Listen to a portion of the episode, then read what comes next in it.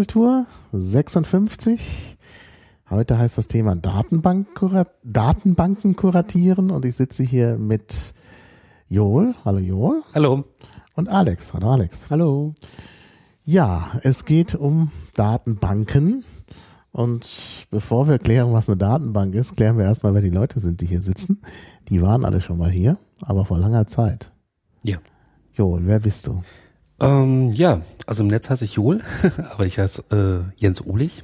Ähm, ich, genau, am einfachsten kann man einfach sagen, dass ich äh, angestellt bin bei, bei Wikimedia Deutschland und äh, da in der Softwareabteilung arbeite und äh, in den letzten Jahren da mit einem Projekt namens Wikidata zu tun habe, was hier ganz, ganz gut reinpasst. Das passt hier gut rein. Und du Aber hast auch so einen Aufkleber auf deinem äh, Computer, wo Wikidata draufsteht. Ja. Muss man ist der einzige. Grafisch festhalten. Der ja. einzige Aufkleber dieser Art. Ah ja.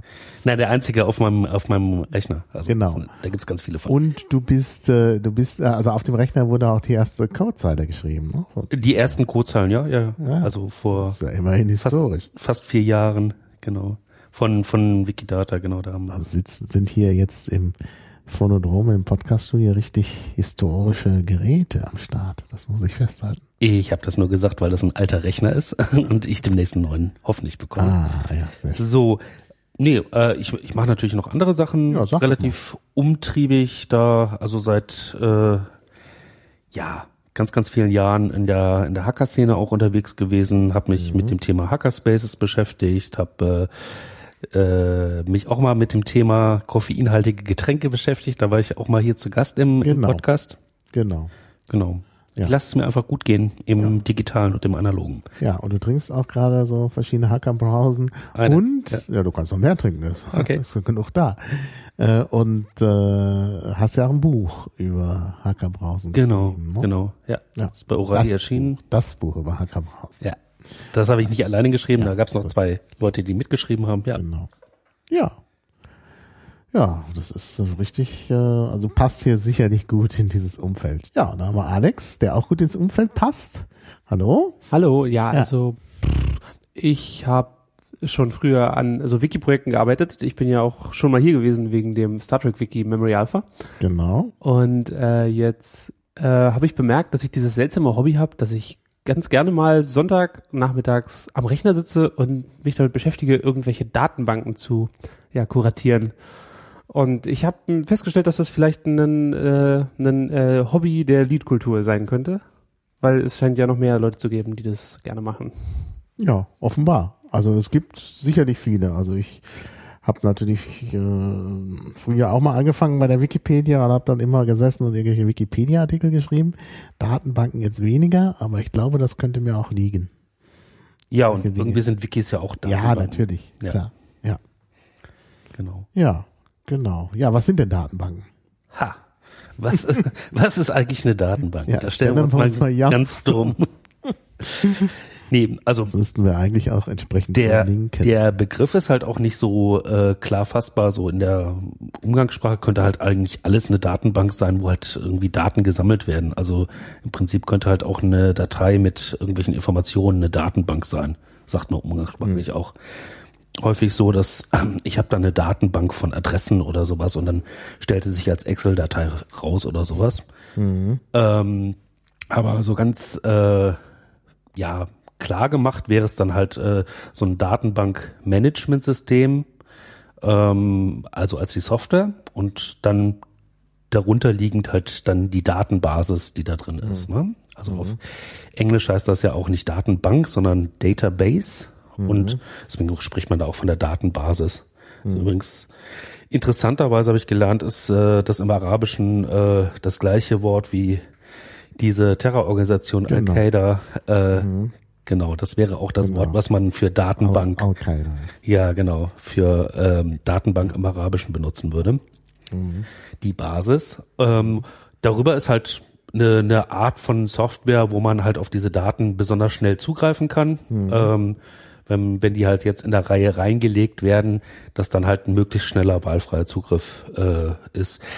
Das hat sich, also weil das einfach eine so eine grundlegende Anwendung ist, also ich denke mal, die erste Anwendung von Computern war sicherlich das Zusammenrechnen von irgendwelchen Zahlen und äh, ne? also große, Ja, ja.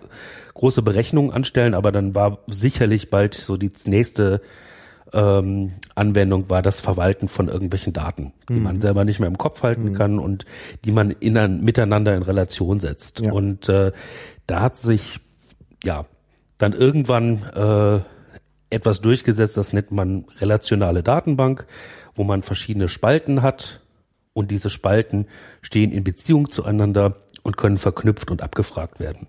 Genau. Und das ist heutzutage auch dann erstmal so der Standard, dass ich diese Spalten habe, dass ich die verknüpfe, abfrage, Untermengen, Schnittmengen und sowas bilde, vielleicht Spalten zusammenzähle. Und äh, das, was wir da heute haben und äh, was sich einfach auch jetzt so in den letzten Jahrzehnten dann äh, rausgebildet hat, das ist dann, dass man da eine Abfragesprache dazu hat, so eine Standard-Abfragesprache, Standard, Standard Query Language. Ähm, das das ist sozusagen der Stand der Technik. In den letzten Jahren hat sich dann noch mal was Interessantes entwickelt, dass man sagt, vielleicht ist die ganze Welt dann doch nicht so äh, in einfachen Spalten, Schubladen und Kästchen anordnenbar. Und wir brauchen ein bisschen was anderes, was halt dann nicht in diese standard-relationalen Datenbanken fällt. Ja, und da gibt's dann eine Bewegung, die nennt sich NoSQL oder NoSQL. Das ist dann auch nochmal ganz, ganz interessant geworden, wo ich dann halt Daten nehme, die in irgendeiner Form schon strukturiert sind, aber vielleicht auch, äh, ja, wo ich dann nicht genau das alles in, in ein Schema pressen kann und das aber trotzdem noch abfragen kann. Das, das ist gerade das, was im Moment interessant und äh, spannend und äh, fancy ist und sehr, sehr hipsterig. Aber ähm, die Welt, äh, wie sie um uns herum ist, basiert halt eigentlich auf dieser in den 70er Jahren schon ganz gut verstandenen Technologie von relationalen Datenbanken. Ja, ja. Ja, und jetzt geht's ja nicht einfach nur um Datenbanken hier, sondern um das Datenbanken kuratieren. Da Genau. dieses schöne Wort kuratieren. Ne? Ja. Äh, also sich darum kümmern. Curare ist ja das lateinische Wort für kümmern und kuratieren eben sich kümmern. Ne? Eben auch zum Beispiel ein Kurator ist jemand, der sich in, eine, in einem Museum um das Zeug kümmert, was da rumsteht und so. Und hier eben um Datenbanken. Und da ist eben das Interessante, dass es eben Leute gibt, die äh, sich kümmern um Daten in Datenbanken und das eben so ganz freiwillig in einer Community tun. Wir hatten ja im Vorgespräch auch gesprochen über ähm, ja über Duolingo und den Erfinder von Duolingo. Und äh, äh, da hattest du ja auch was erwähnt von, äh, dass der was erfunden hat. Vielleicht kannst Ja, der, also bei der, der, der gilt so als der Begründer von so einem Bereich in der Informatik, Human Computation. Mhm. Ähm, das ist, also Louis von Ahn heißt er. Das ist, glaube ich, aus äh, einem südamerikanischen Land. Äh, ich glaube aus Guatemala. Ähm, aber das können wir sicherlich gleich in einer Datenbank nachschlagen. Ja. Ähm, genau, äh, Louis van Ahn ähm, hat etwas erfunden, was wir alle kennen. Das sind diese Captures, diese ähm, verschnörkelten, verschmierten Buchstaben, Zahlen, die man dann eingeben muss, um zu beweisen, dass man kein Roboter ist auf irgendeiner Seite, wenn man sich registrieren will. Ähm, und nachdem er diese Capture halt ähm, erfunden hat. Das ist halt ein Problem, das können Menschen relativ einfach lösen. Die äh, sind mit, äh, die, die können ganz schnell Muster erkennen, in, ähm, die abweichen. Äh, Computer haben da große Schwierigkeiten mit, da zu abstrahieren und irgendwie das große Ganze zu erfassen, zumindest optisch. Und ähm, ja, damit kann man halt schnell irgendwie äh, rausfinden, äh, ob, ob das irgendwie ein Mensch ist oder ein Programm. Ähm, und nachdem er dann gemerkt hat, äh, täglich werden millionenfach solche Captures gelöst, Menschen äh, wenden richtig, richtig viel Zeit auf, um äh, da was zu arbeiten. Quasi kann man diese Arbeitszeit nicht produktiver lösen, kann man dann auf eine andere Idee Recapture, dass diese ähm, schwierig zu entziffernden Zeichen halt genutzt werden, um äh, die Qualität von Scans zu verbessern. Also dass Menschen halt sagen, das und das ist auf diesem Bild zu sehen, das wird dann auch nochmal zwischengeprüft und so. Und damit äh, ist dann halt so eine Massenkollaboration möglich, um halt die Datenbasis äh, von, von eingescannten ähm, Dokumenten halt zu verbessern. Da macht jeder ein bisschen kleine Arbeit und ähm, ja, äh, dadurch wird irgendwie das große Ganze dann verbessert. Und äh, mittlerweile macht halt Duolingo, wo halt äh, zum Teil halt auch mit äh, Übersetzungs, äh, kleine Übersetzungsaufgaben mit trainiert werden Genau. oder vorgenommen werden von Leuten, die Sprachen lernen. Das ist äh, etwas, das hat erstmal so mit Informatik an sich nichts zu tun, nichts mit Algorithmen und äh, äh, Prozessoren und so, aber das ist etwas, was in der Form halt, glaube ich, auch erst nur über das Internet möglich ist. So eine Massenkollaboration über die ganze Welt hinweg gab's halt vorher nicht. Wäre halt nicht Ja. möglich gewesen. Und Und das Schöne ist ja, alle profitieren davon. Ich meine, bei Duolingo kann man ja wirklich Sprachen lernen. Also es geht auch. Ja. Also das, äh, ich habe es ja nicht nur im Selbstversuch mit, mit verschiedenen Sprachen äh, relativ erfolgreich gemacht. Ich habe auch Leute getroffen. Äh, also ich bin ja immer so ein bisschen engagiert auch für Esperanto, was nun auch etwas Exotisches ist. Und da habe ich tatsächlich Leute gesprochen, mit denen ich mich flüssig auf Esperanto unterhalten kann, die das nur gelernt haben über Duolingo. Gut, da hat es hat natürlich bei Esperanto den Vorteil, dass äh, es auch ein bisschen leichter ist als so manche andere Sprachen. Ja. Aber das ist schon einfach faszinierend, dass Leute da mal eben so einen Kurs äh, machen und dann einfach so sprechen. Also das ist, äh, also es, Duolingo funktioniert, kann ich nur empfehlen. Aber es ist natürlich keine Datenbank in dem Sinne, beziehungsweise es ist das halt, ist ein sehr cleveres Kurssystem. ja, so. Ja. klar. Aber es hat auch was mit Massenkollaboration zu Ja. tun. Ja. Und diese Massenkollaboration ist, glaube ich, das, was äh, dann dahinter steckt, äh, hinter diesem Kuratieren von Datenbanken. Genau. Ja. Und Alex, du hast es vorgeschlagen, das Thema. Jetzt musst du da auch noch mal ein bisschen mehr dazu sagen. Ähm, ich weiß nicht, seinerzeit ähm, brauchte ich mal, also früher gab es ja diese kleinen runden Plastikscheiben, äh, die Genau. diese großen schwarzen Plastikscheiben abgelöst haben. Und um die zu befreien, brauchte man so eine Software. Äh, und ähm, wenn man sie dann quasi von dieser CD runterbekommen hatte, dann mussten die irgendwie ordentlich mit Metadaten versehen werden.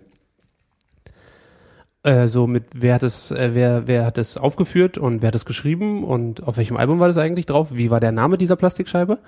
Damit man sich das alles schön merken kann. Und da gab es recht früh so ein Projekt namens Music Brains, äh, wo ich glaube, Gibt's am- immer noch. ja, äh, aber damals hat es anders funktioniert. Damals ging es wirklich nur darum, äh, wie man diese kleinen Plastikscheiben mit den äh, Daten verknüpft, die da drauf zu finden sind. Sie haben, Genau. glaube ich, einfach nur eingesammelt, wie viele Lieder sind drauf und wie lang sind die Lieder und daran konnten sie eigentlich schon erkennen, um welches Album es sich handelt oder um welche CD. Und dann konnte man die Metadaten äh, zwecks der äh, des, des äh, Rippens der CD quasi ähm, dann äh, beziehen. Dann sind die mittlerweile aber, also expandiert, mittlerweile spielen CDs ja auch keine große Rolle mehr, aber die, damit ist auch die Music Brains praktisch gewachsen. Die machen jetzt, die sind jetzt tatsächlich eine richtige Datenbank, die nicht nur Lieder erfasst auf CDs, sondern halt auch Künstler, Werke, Releases, also äh, auf, äh, ne, wie heißt das, ähm, Veröffentlichungen und die Veröffentlichungsgruppen, also man wird, man teilt so verschiedene Veröffentlichungen so auf, wenn, naja, dieses, die Schallplattenversion von diesem Musikalbum ist genauso wie die CD-Version oder ist zumindest so ähnlich, ist vielleicht manchmal ein Lied mehr drauf oder weniger, also wird so gruppiert. Und dann äh, wird auch noch äh, Live-Events äh, werden auch noch erfasst. Und mittlerweile ist es eine große Musikdatenbank für irgendwie alles, was irgendwie mit Tonaufnahmen oder zum Beispiel auch mit Podcasts zu tun hat. Ah ja, Podcast haben die auch. Ja, Podcasts kann man auch einpflegen. Ja interessant. Also ich sehe gerade, die, gibt da so Statistiken zur Datenbank. Das ist, über eine Million, über eine Million Künstler sind erfasst. Äh, 15 Millionen, 15 Millionen, 15,6 Millionen, 15,7 Millionen Aufnahmen, 19,7 Millionen Titel. Das ist schon echt viel. Also da, ja, Und 1,4 Millionen Bearbeiter. Äh, damals hatte das noch auch einen Sinn für mich, weil ich mir ein großes Musikarchiv praktisch zugelegt habe oder was ich eigentlich auch immer noch habe. Also ein Archiv auf meinem Rechner, wo ich weiß, wie, äh, wo ich äh, jederzeit jedes Lied hören können möchte. Und ähm, damals war das halt auch noch total nützlich, weil es hat diese Informationen ordentlich in diesen Dateien abgelegt. Mhm. Und das hat mir damals auch schon möglich gemacht, diese Musiksammlung automatisch in Ordner zu sortieren und so weiter Mhm. Wo was was für mich halt immer sehr nützlich war und deswegen äh, ist bei mir zum Beispiel der normale Prozess von ich höre mir ein Album oder einen Künstler an, den ich gerade entdeckt habe, immer auch darin, dass ich den in die Music Brains eintrage, damit ich den auch schön ordentlich in meiner Sammlung ablegen kann. Mhm. Haben, haben tatsächlich viele gemacht. Ich erinnere mich, dass das im Chaos Computer Club Berlin, da, wo es auch eine umfangreiche Musiksammlung gab, weiß nicht, ob sie immer noch gibt, weil man ja inzwischen Musik anders äh, sich beschafft. ähm, und äh, da haben die Leute auch immer daran gesessen, dieses alles auch äh, dann einzuordnen in Ordnern und zu machen. Und dann war mal irgendwie da ein Server abgestürzt und es waren Daten weg und alle waren traurig und haben sie wieder angefangen und so. Aber das war also auch so eine so richtige, eine Zeit lang so eine ganz wichtige Beschäftigung. Und äh, ja, irgendwann weiß ich nicht mehr, wie das alles. Also ich glaube, es ist so gelaufen, dass äh, irgendwann Apple Music kam und äh, dann äh, äh, ging das schon zurück mit den CDs. Und irgendwann habe ich dann auch nichts mehr gesammelt. Und, und plötzlich war das. Ich habe eine Zeit lang, als Amazon ziemlich neu war, habe ich eben auch CDs über Amazon bestellt. Und plötzlich hatte ich diese ganzen CDs, die ich gekauft hatte, auch noch äh, plötzlich äh, als Daten. Weil Amazon da so einen, so einen interessanten Service eingerichtet hat, dass man es also als Daten hat. Und inzwischen denke ich die ganze Zeit darüber nach, meine CD-Sammlung in eine große Kiste zu packen und erstmal in den Keller zu stellen, weil man das gar nicht mehr braucht. Also es ist schon, und auch die Daten, man kommt da so schnell dran. Also wenn ich irgendwo Musik höre, kann ich mit diversen Apps äh, eben auch herausfinden, was das für Musik ist. Ja. Und dann kann ich sie auch gleich hören, weil ich natürlich bei allen gängigen Musikdiensten einen Account mir geleistet habe, um einfach alles zu haben. Das liegt natürlich daran, dass ich, äh, dass ich auch so außergewöhnliche Sachen höre, für die man äh, dann immer zu dem anderen Anbieter wechseln muss, weil der eine sie nicht hat oder nur in schlechter Qualität hat mhm. oder so. Äh, naja, das ist äh, dann auch nochmal aber, aber ich meine, ist ja gut, wenn es solche Datenbanken gibt und wenn Leute das eben auch so für sich äh, machen und äh, community-basiert machen. Dann naja, ich dachte, wenn ich es einmal mache, dann ja. haben auch andere was davon, dass ich genau. das mal gemacht habe. Mhm. Äh, außerdem hatte das noch andere Vorteile wie, es wird nicht nur erfasst, dass es ein Lied gibt, sondern auch noch, dass es ein anderes Lied gibt, was Samples aus diesem einen Lied nimmt mhm. und äh, irgendwie wiederverwertet. Was ich ja. Auch ein spannendes, spannende, spannende Musik finde. Äh, das nimmt man dann Mashup oder mhm. es gibt auch einfach nur ganz normale Remixe. Mhm. Oder auch einfach nur, einfach um rauszufinden, was aus diesem Lied, wie sich das so weiterentwickelt hat, wie es äh, zu anderen Künstlern kam und wie andere Künstler es geändert haben. All das kann man in der, in der äh, Music Brains lesen, praktisch. Also dann ist dann dieser Amen Beat da auch irgendwie verlinkt, äh, dieses äh, kurze Schlagzeug-Solo von irgendeiner obskuren äh, 60er Jahre Platte, was äh, eigentlich bei jedem Drum and Bass oder Hip Hop äh, Ding als das Sample. Also da gibt's irgendwie müsste es Millionen von Verlinkungen geben. Wie dieses Bass-Solo aus äh, Ice Ice Baby. Ja, wie Amen. Also es ist aus dem Lied namens Amen Beat. Ah ja. Weiß nicht, müssen wir mal gucken. Ich habe es mal in die Shownotes reingeschrieben, müssen wir dann mal ein bisschen nachforschen. Ja. Das also klingt jedenfalls interessant. Also es tun sich hier auch sowieso gleich, also wenn man sich allein die Statistik anschaut, hätte ich gleich mal so ein paar Fragen. Uh, vielleicht hört ja einer der Hörer zu und kann was dazu sagen, weiß ich nicht. Wir haben ja hier auch einen Chat dabei für die Live-Hörer. Ähm, also hier steht zum Beispiel in der, in der Statistik, äh, dass es Musik aus, aus 115.342 Gebieten gibt, oder vielmehr, dass, dass die Datenbank 115.342 Gebiete umfasst. Und das finde ich ja interessant. Gebiete, also sind ja wahrscheinlich, äh, ja, ich weiß nicht, äh, es ist ja, ist ja nicht der Ort, weil es extra noch eine Kategorie Örtlichkeiten gibt. Also Gebiete soll ja wahrscheinlich heißen äh, äh, Musikarten. Und da würde mich schon interessieren, was sind da 115.342? Ja. Also das äh, müsste man sich jetzt mal genauer anschauen. Also das ist, äh, also das finde ich schon sehr interessant. Interessanterweise gibt es nur 760 Instrumente. Hm. Das äh, halte ich für schwierig, die Aussage. Ja, ja. Ja, ja, klar, da müsste es eigentlich mehr geben, denn, denn äh, äh, wenn ich alleine denke, was es für, ich habe ja mal Posaune gespielt, was es alles für Unterarten von Posaunen gibt mhm. und, und, und No, bei den anderen Blasinstrumenten gibt's das ja auch. No, dann gibt's das alles noch in den verschiedenen Stimmlagen und so. Also da würde ich mir allein schon, könnte ich bestimmt 30 Arten von Posaunen aufzählen. Also ich glaube, das ist sehr grob mit den Instrumenten. Aber sehr spannend. Also ich muss mich da wirklich etwas ausführlicher damit beschäftigen. Ja, Aim and Break. Aim and Break. Ah, ja, da ist es doch. Ja, müssen wir gleich, äh, müssen wir gleich verlinken. Einmal auf die Music Brains Datenbank und natürlich auf die Wikipedia, die immer alles weiß. Ich habe es über Wikidata gefunden. Über Wikidata. Weil da gibt es auch eine Verknüpfung zu äh, Music Brains. Wikidata.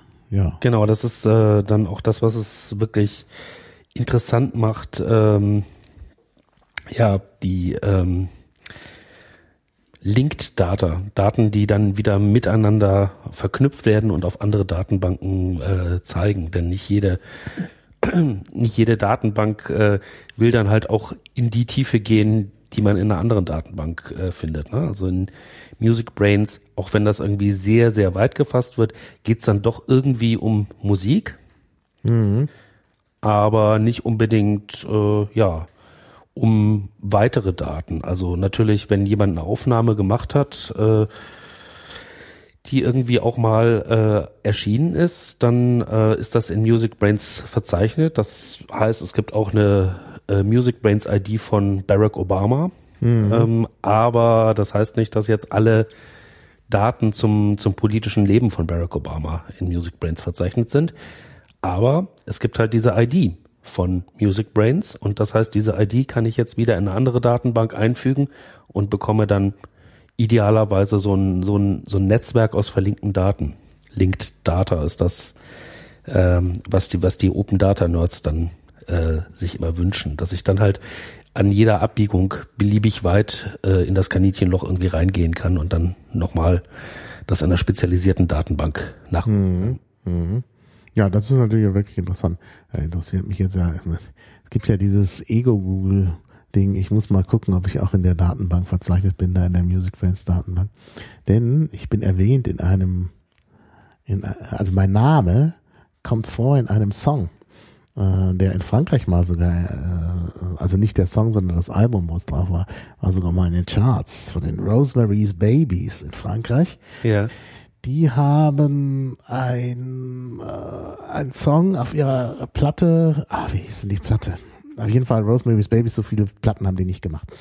Ähm, der hieß irgendwie Git, Git me a Stickel Strudel, also so ein jiddisches Lied. Ja. Und von dem jiddischen Lied gibt's eine Fassung auf Esperanto.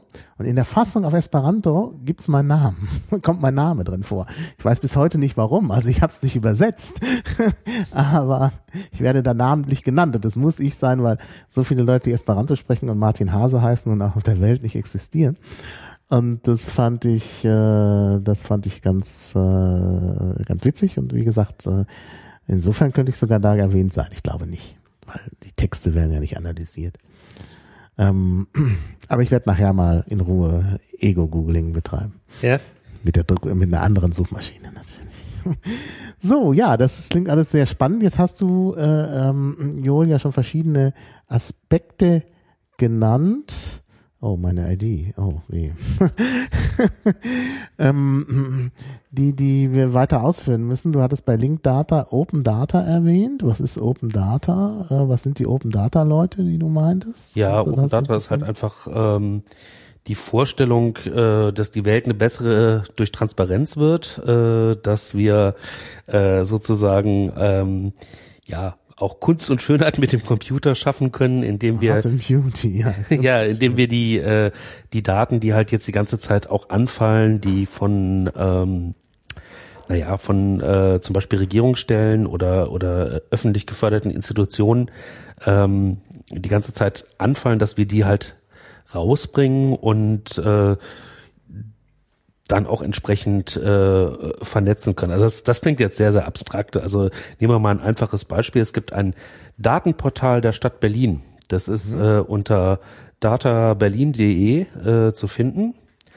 Und äh, da hat sich äh, die Stadt oder das Land Berlin ähm, zur Aufgabe gemacht, das, was sie sowieso schon haben, was äh, bei ihnen so als Daten auffällt, anfällt, dass sie das halt in maschinenlesbarer Form der Allgemeinheit äh, zur Verfügung stellen.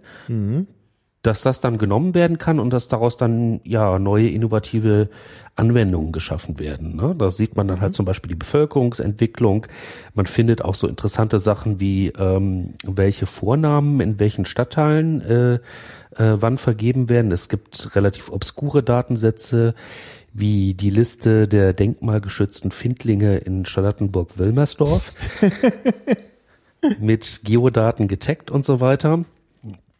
Ähm, aber insgesamt heißt Open Data halt, dass ich, wenn ich äh, diese öffentlichen Daten habe, öffentliche Daten nützen, private Daten schützen, dass ich halt dann gucke, dass ich das dann halt auch entsprechend anonymisiere und da private Daten rausnehme, aber diese öffentlichen Daten, dass ich die halt als äh, ähm, interessierter Mensch, äh, Bürger oder Bürgerin nehmen kann und daraus neue Anwendungen stricken kann und mhm. das dann sowas wie ja bürgerschaftliches Engagement in Form von Bits and Bytes entstehen kann. Also da gibt's diesen hm. schönen englischen Begriff Civic Tech für. Und ähm, das, da ist die Grundlage halt Open Data, offene Daten, die wir sowieso alle schon mit unseren Steuergeldern bezahlt mhm. werden, werden ins Netz gestellt und ich muss jetzt nicht irgendwie kleine Anfragen oder Anfragen nach einem Informationsfreiheitsgesetz stellen, sondern es wird einfach mal schon mal per se ins, äh, ins Netz gestellt und ich kann dann einfach sehen, okay, das sind äh, die Kitas bei mir in der Nähe und äh, kann mir dann vielleicht eine App basteln, äh, wo ich äh, ja dann gucken kann, wo die nächste Kindertagesstätte ist oder sowas. Mhm, mh. Das ist die Idee dahinter. Das ist äh, in der Theorie viel, viel spannender, als es leider im Moment noch in der Praxis ist. Also ähm, Berlin ist da schon relativ weit vorne und trotzdem ist dieses Datenportal eher angefüllt mit sogenannten Schnarchdaten, also Sachen. Schnarchdaten? Ja, die, die halt nicht so richtig super spannend sind. Ne? Also das mit den mit den denkmalgeschützten Findlingen ist schon ganz lustig, aber äh, was man halt schon wirklich ganz gerne hätte, wäre, was weiß ich, ähm, Echtzeitdaten äh, von ähm, sagen wir mal, Unfällen mit, mit Fahrrädern oder sowas, äh, dass ich dann halt wirklich äh, auf einer App sehen könnte, welche Route nehme ich jetzt am besten durch die Stadt oder sowas. Ne? Also wenn mhm. je weiter man diese Transparenz der Daten äh, da ziehen würde, desto, desto spannender werden halt eigentlich auch die, die Anwendungen. Aber das, das bewegt sich sehr, sehr langsam. Die ganzen Leute, die damit äh, in den Ämtern oder sowas zu tun haben, die sind sowieso schon überarbeitet und dann auch noch irgendwie aus den ganzen Excel-Dateien äh, dann irgendwie eine maschinenlesbare Datenbasis zu machen und die dann auch nochmal zur Verfügung stellen, das ist dann oft irgendwie, da ist sehr, sehr viel Überzeugungsarbeit notwendig. Es läuft ein bisschen ähm, besser in entweder Gemeinden, wo sehr, sehr engagierte äh, Leute sind, die sagen hier mit offenen Daten können wir einfach mal sehen, was dann daraus wird. Äh, Mörs ist zum Beispiel irgendwie so eine Vorzeigestadt. Mhm. Oder äh, es läuft dann natürlich gut, wenn das sowieso vorgeschrieben ist. Also in Hamburg gibt es das Transparenzgesetz, wo einfach gesagt wird, gewisse Sachen müsst ihr einfach dann auch transparent und maschinenlesbar allen zur Verfügung stellen. Aber ähm, im Vergleich äh, muss sich da Berlin auch nicht so verstecken. Zumindest äh, gibt es da zarte Anfänge von, von offenen Daten. Ja. Ähm, wenn ich, äh, wenn ich dann allerdings woanders gucke, so in diesem ganzen angelsächsischen Bereich, wo das herkommt, äh, Großbritannien und Amerika, da gibt es zum Teil viel, viel hm. bessere Sachen. Also da gibt es äh, spannende Anwendungen mit ähm, ähm, ja, äh, Kriminalitäts äh, äh, Karten oder sowas, wo ich dann wirklich auch sehen kann, welche Stadtteile sind besonders betroffen oder sowas. Und äh, das ist dann halt auch wieder ein Punkt, wo sozusagen ja, Demokratie, Politik, äh, Visualisierung von Daten und, und sowas, wo sich das dann trifft und wo ich dann halt auch diesen politischen Diskurs ganz anders führen kann, wenn ich genau. mal schnell einfach eine Datenbank, äh, eine, eine, eine Visualisierung auf einer Karte baue von den öffentlich verfügbaren Daten. Da gibt's doch, da gab's aber doch auch so interessante äh, Sachen, wo man gucken konnte, wo gehen die Mittel hin vom Konjunkturprogramm oder Konjunkturprogramm 2, darum ging es, glaube ich. Das konnte man auf einer Karte sich anschauen. Und dann stellte man halt fest, dass es genau die Gegenden sind, wo es den Leuten eh gut geht. Also Mitte ja, ja. vor allen Dingen.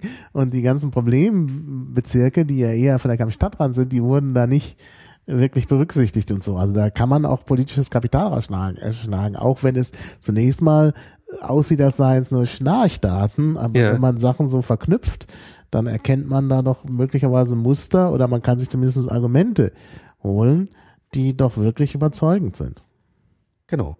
Ja. Nee, da werden wir auch noch viel sehen. Also es, äh, da passieren auch spannende Sachen. Also äh, das Schnarchen hat jetzt auch langsam mal ein Ende. Ähm, ich finde ich finde das sehr, sehr spannend, was im Moment gerade bei der Deutschen Bahn passiert. Die setzen halt immer mehr auf offene Daten äh, und haben da auch jetzt ganz, ganz spannende Experimente gemacht. Also die haben halt angefangen, haben den Zustand all ihrer äh, Fahrstühle äh, als offenen Datensatz zur Verfügung gestellt. Und äh, ja, da kann ich dann halt, äh, gerade wenn ich irgendwie auf solche Fahrstühle angewiesen bin, zum Beispiel, weil ich äh, im Rollstuhl oder mit einem Kinderwagen unterwegs bin, ähm, da kann ich dann halt in, ja, kann ich mir dann gucken, wie ich mir den Weg optimiere mit der Deutschen Bahn oder mit der S-Bahn oder sowas. Ja, das ist sicherlich sehr sinnvoll. Ja. Äh, da gibt's ja dann, da kann man ja direkt, wo wir das schon haben, äh, da gibt's ja äh, eben auch, ah, das bringt, kommen, kommen wir später noch drauf, wenn wir über OpenStreetMap sprechen, äh, mit der Wheelmap und so, das ist, geht ja in die gleiche Richtung. Aber das können wir dann zu einem späteren Zeitpunkt machen. Ja, als nächstes auf unserer Liste habe ich Find a Grave. Das kam von dir, Joel. Sag mal was zu Find a Grave. Ja, äh, also die Begeisterung bei dir war halt sehr, sehr groß, als Ja. ich das angesprochen habe. Ja, doch, Ähm, ich selber weiß nicht viel mehr, als dass es das halt gibt. Das ist eine äh, community-getriebene Datenbank, wo ähm, ja Grabsteine oder Gräber halt verzeichnet werden, zum Beispiel von berühmten Leuten, aber anscheinend nicht nur, denn es sind irgendwie ähm, über eine Million oder sowas, die da jetzt in dieser community-getriebenen Datenbank drin sind. Ja. Mir ist es aufgefallen, weil bei dem Projekt, ähm, wo ich äh, dabei bin, bei Wikidata, da gibt's dann halt im Sinne von diesem Linked Data dann auch Referenzen auf andere Datenbanken. Ne? Da wird dann bei jemandem, der irgendwie Musik aufnimmt, die ID von Music Brains genommen. Und ähm, ja, bei jemandem, der gestorben ist, dann findet sich häufig da auch die ID von Find a Grave. Ich kann da draufklicken und kann dann sehen, wo liegt dieses Grab und äh, wie sieht das aus. Vielleicht gibt's da Fotos äh, von dem Grabstein oder den Blumen, die davor stehen. Ja, na gucken wir doch mal. Rio Reiser fällt mir nahe spontan ein, Ja. Weil ich über, an dessen Grab auch schon mal war. Das ist nämlich ganz in der Nähe meiner Wohnung, auf dem alten St. Matthäi-Friedhof oder Kirchhof. Tatsächlich, alter St. Matthäus. Matthäus, gut, ja, Matthäi, Matthäus. Kirchhof, Rio Reiser, tatsächlich, ist vorhanden. Sieht sogar aus, als kriege ich da noch mehr Informationen. Ich klick mal drauf. Tatsächlich, mit Bild und allem. Ah. Beschreibung. Na, das ist doch schön. So wünscht man sich das. Gut, das ist aus der Wikipedia, glaube ich, der Text dazu. Genau, das, äh, das ist dann halt äh, etwas, was dann halt auch möglich ist, wenn man verschiedene offen verfügbare Daten dann zusammenfügt. Ne? Dann kann man irgendwie was Schönes draus machen. Hm. Nicht schlecht. Hier, alter St. Matthäus Kirchhof. Sechs berühmte Grabstätten sind dort. Na, die gucke ich mir jetzt mal an, die sechs berühmten. Also, Jürgen Baldiger, klar. Wer ist das denn? Ist ein äh, Schwulenaktivist gewesen. Okay. war fotografiert. Ähm, Joachim Fest, kennt man auch, Ja. der äh, Biograf von Hitler sozusagen. Jakob Grimm, Wilhelm Grimm, Ach.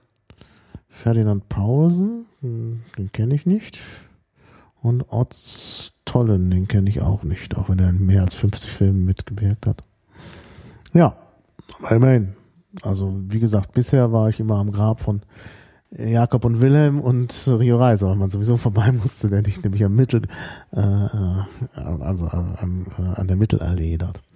Ja, toll. Also, ist, das, ist das nur für äh, bekannte Personen? ja, offenbar. Okay. Aber wahrscheinlich, das ist dann die Frage, ob die jetzt wirklich sagen, der ist, äh, äh, ob, ob, also ist halt die Frage wie man mit den Relevanzkriterien. Ich könnte mir auch vorstellen, dass, also es ist nur eine Annahme, dass Find a Grave da ein bisschen toleranter ist als die deutsche Wikipedia. Oh, bei der deutschen Wikipedia muss man ja erstmal, weiß ich nicht, ja, muss man ja gewisse Voraussetzungen haben, um ein berühmter Toter zu sein. Ja. Ja, interessant.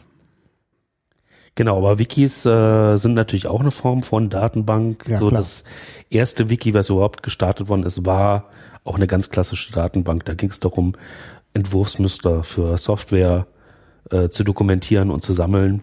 Und da sollte halt jeder drin mitschreiben sollen, äh, mitschreiben können. Äh, halt diese Massenkollaboration wurde da das erste Mal so ausprobiert. Mittlerweile kennen wir halt irgendwie Wikis hauptsächlich von der Wikipedia, aber das war halt nicht immer so. Ne? Am Anfang war das eine einfach eine sehr, sehr offen gestaltete Datenbank. Ja. Ja, ja, ja klar. Ja, daraus ist es hervorgegangen. Das ist schon, äh, ja. Ja, ich muss das gerade hier noch verlinken. Ähm, ich bin da irgendwie nicht multitaskingfähig. Äh, Du bist äh, ganz fasziniert von Find a Grave. ja, ich bin, bin, bin einfach, das, das ist, nein, ich kann es ja kurz sagen, ich bin ja selbst gar nicht so der, der, der äh, Gräbersuchende, aber manchmal ist es doch auch interessant. Und äh, ähm, naja, und, und also ich habe das ein bisschen familiär mitgenommen. Meine Eltern haben immer, äh, wenn irgendwo, wenn wir irgendwo im Urlaub waren, da war irgendwo ein Friedhof. Dann sind die erstmal auf den Friedhof und haben nach irgendwie berühmten Leuten Ausschau gehalten, die da zufällig begraben sein könnten. Und das ist manchmal ergiebig, manchmal weniger ergiebig. Also ich meine, wenn man zum Beispiel auf dem berühmten Friedhof äh, Père, äh, Père Lachaise ist in Paris, da gibt's natürlich so viele berühmte, dass man wahrscheinlich tagelang da verbringen kann, Ja. bis man sie alle zusammen hat. Äh, und auch in Berlin auf dem Dorotheenstädtischen, Dorothee, Dorotheenstädtischen Friedhof, also in Mitte, gibt's auch unheimlich viele berühmte und eben auch auf dem äh, St. Matthäus oder St. Matthäi Kirchhof. Äh, das sind alles sicherlich äh, so Friedhöfe, wo, wo man sehr viele berühmte Leute findet. Aber wenn man jetzt in, sagen wir mal, Rimini ist und geht da auf den Friedhof, wo meine Eltern dann mal Urlaub gemacht haben, naja, dann wird das schnell sehr langweilig. Also für mich als kleines Kind war das dann schon sehr langweilig. Also mein Lieblings, mein Lieblingsfriedhof hier in der Ecke, äh, hier im Prenzlauer Berg, ist der Friedhofspark Pappelallee. Das ist äh, ja von dieser ähm, frei religiösen Gemeinschaft, also ähm, Leute, die halt äh, ähm, ja dann einen Friedhof haben wollten für Menschen, die jetzt nicht so ganz an das Jenseits glauben. Und äh, da Genau, das, wenn man da reinkommt, sieht man halt schon so eine große Sentenz, wo steht, schafft hier das Leben gut und schön, kein Jenseits ist, kein Auferstehen, ähm, weiß man schon, woran man ist. Und da gibt's halt dieses Grab von Heinrich Roller, dem Erfinder der äh, dieses Stenografiesystems, was Heinrich Rolle, ah, also nicht Gabelsberg, äh, äh, Berg, sondern das andere. Also der Vorläufer von dem äh, deutschen Einheits, also das sind ja beide. Das Einheitskurzschriftsystem ist ja der, Da muss ich einfach sagen, da bin ich zu jung. Also ich, äh, ich finde ja mit, mit Tastenschreiben irgendwie ganz äh, toll. Da muss ich nicht noch irgendwelche Schnörkel-Kurzschriftsysteme. Ich habe mich halt mal so ein bisschen aus Interesse damit beschäftigt. Das ist schon alles sehr spannend, wie die das gemacht haben und was man da alles machen kann. Aber es stimmt natürlich, heute schreibt man mit Tasten, ja. Es gibt Ja, übrigens ja. auch Stenografieapparate. Ich mache noch mal einen Podcast über Steno. Ja, genau. Das Und da, also dieses, sehr interessant. dieser Grabstein ist irgendwie sehr, sehr interessant, weil man halt irgendwie gar, also ich kann gar nichts lesen, das ist halt nur so Kurzzeichen drauf. Naja, aber wir sind, wir machen ja eigentlich äh, nichts über ähm, über Grabsteine und und äh, Friedhöfe, obwohl das halt auch irgendwie ne Memento und sowas äh, passt irgendwie dann auch Naja. ein bisschen. Ne? Ein bisschen sind Friedhöfe auch da. ja. Im weitesten Sinne des Wortes. Ja, äh, Alex, sag du mal wieder was, äh, während ich hier noch das ergänze mit dem Friedhofspappelallee und Père Lachaise und so. Ja, äh, Friedhöfer, Gräber und Geokoordinaten. Das ist natürlich auch ein schönes Projekt. Äh, also das ist natürlich auch ein schöner Aufhänger für ein Projekt. Und dieses Projekt gibt es auch. Es heißt OpenStreetMap und da bin ich auch ein, naja, ein, ein Hobby-Mapper. Wir nennen uns Mapper, glaube ich. Und ich glaube, auch in der OpenStreetMap werden Gräber von bekannten Persönlichkeiten erfasst, wenn sich jemand die Mühe macht, das eben zu machen. Äh, OpenStreetMap ist ein äh, kollaboratives, kollaboratives, äh, ich würde eigentlich sagen Datenbankprojekt. Äh, in erster Linie wird, werden viele Leute meinen, es ist eine Karte, aber es ist natürlich wie alles, äh, was eine Karte erzeugen kann, auch erstmal eine Datenbank, worauf viele na, Mapper auch immer wieder hinweisen, weil viele Leute das missverstehen als ein großes Bild, wo man Sachen einträgt äh, oder Worte hinschreibt. oder, oder, oder irgendwelche Farben markiert. Aber in Wirklichkeit ist es halt eine Datenbank dahinter. Und was man einträgt in die OpenStreetMap ist, ähm, naja, eben Daten. Und Strukturierte Daten. strukturierte Ja, ja, Daten, genau. genau. Ich äh, schreibe nicht auf, äh, wie es aussieht oder wie es, ähm, was stehen soll auf der Karte, sondern das entscheidet am Ende eine Visualisierung. Und das finde das ist schwierig für Menschen manchmal zu verstehen, dass es da, dass es überhaupt sowas wie Datenbanken gibt. Die denken mehr an die Karte, eben das Bild, wo man drauf guckt, um irgendwas zu finden. Ähm, aber das gehört auch zu meinem, zu einem, von meinen Hobbys, zu einem schönen Sommertag, äh, gehe ich gerne mal spazieren und dieses Spazieren mit etwas Sinnvollem zu verbinden, um das zu machen Genau, ja. äh, erfasse ich dann irgendwelche Dinge, die ich sehe. Oder ich äh, nehme mir vor, ich, ich weiß irgendwie in einem tiefen Wald irgendwo in Brandenburg ist ein alter NVA-Stützpunkt. Das ist doch total interessant. Und da gehe ich dann Mhm. hin und äh, tracke auch meine Positionen und so und schreibe mir auf, was ich da so für Sachen finde. Ähm, und die trage ich dann äh, auch ein in die OpenStreetMap, einfach nur so, um es mit irgendwas Sinnvollem zu verbinden. Ja, es hat den Vorteil, dass du die äh, Information natürlich für dich selber Genau. in Zukunft noch hast und gleichzeitig haben das auch andere Leute. Mhm. Ich meine, das ist ja immer das Gute, wenn man sowas öffentlich macht, wenn du immer nur für sich selber die Daten sammelst, dann ja, dann ist das auch nicht nachhaltig und so gibt's eben sowas gleich für für alle. Also Das ist, ich glaube, das ist bei diesen ganzen Open-Zaubereien, äh, die halt irgendwie so das Internet so schön machen, ähm, einfach, das ist einfach die Magie. Also man selber trägt halt was ganz, ganz Kleines bei und fragt sich auch irgendwie, will das jetzt überhaupt jemand überhaupt sehen? Aber es gibt immer irgendwo jemanden auf der Welt, ja. Ja, für den das dann halt irgendwie sehr, sehr hilfreich sein kann. ja. Genau. Genau. Ja, das ist ja auch das Faszinierende immer an der Wikipedia gewesen, warum, warum ich mich da engagiert habe, weil ich plötzlich gesehen habe, dass es da, dass die, die abstrusen Dinge, die mich interessieren, plötzlich aber auch viele andere interessieren. Genau. Also ich meine, ich habe ja damals angefangen in der Wikipedia, und mein erster Artikel war ja Catwurst. Und äh, inspiriert durch den Catwurst-Stand, der hier schräg gegenüber steht, Ja. wo ja Catwurst falsch geschrieben ist, wie ich dann äh, herausgefunden habe, erst durch die Wikipedia, weil es dann ein Edit-War gab, wie man Catwurst Wissen denn alle Zuhörer, äh, was Catwurst ist? Willst du das nicht mal erklären? Ach so, ja, die Catwurst ist die Antwort auf die auf den Hotdog aus Ostberlin. Äh, also es gab im Westen halt dann den Hotdog und äh, man wollte halt in der DDR irgendwie auch sowas haben, weil Würste, das ist einfach mal so das Essen für den Arbeiter. Ja. Und dann hat man äh, etwas erfunden, was man Catwurst genannt hat, auch ne, was auch wirklich gut durchdacht ist. Da kommt immer so dieses, äh, ich will jetzt die deutschen Ingenieure nicht zu sehr loben, weil sie ja auch negativ aufgefallen sind. Aber es war eben die Überlegung, wenn man das so macht, wenn man als ein Brötchen nimmt und das, also die Brötchen werden ja schnell weich und matschig oder, also wenn sie äh, verpackt sind und sonst wären sie trocken. Und dann äh, könnte man dies aufbacken und da hatte man äh, die, die Brötchen so drüber gestülpt über so Heizstäbe. Und dadurch wurden die halt aufgebohrt. Es wurde Platz geschaffen für die Wurst und auf der anderen Seite waren sie zu. Hm. Also noch geschlossen. Und dann kann man die Wurst in die Soße tunken, in die Soße tunken, dann da reinstecken. Jetzt habe ich auch Soße gesagt, Soße, ja. Dann äh, fällt das Würstchen da rein und es kann unten nicht auslaufen und Ja. man hat die Soße mit dem Würstchen und kann da schön reinbeißen und das essen. Also es ist an sich eine super praktische Sache. Also eigentlich ist sie der dem Hotdog überlegen, äh, überlegen, denn ich weiß nicht, wer Hotdogs gegessen hat, weiß doch, Ja, ja. dass es immer eine wahnsinnige Schmiererei ist. Ne, Wenn man das, wenn man den Hotdog entsprechend belegt mit Röstzwiebeln und, und Ketchup und, und Senf, dann quillt das da raus und man hat dann überall den ganzen Schmier und das ist doch nichts. Also das ist doch gerade für das effiziente Essen äh, für den Arbeiter nicht geeignet.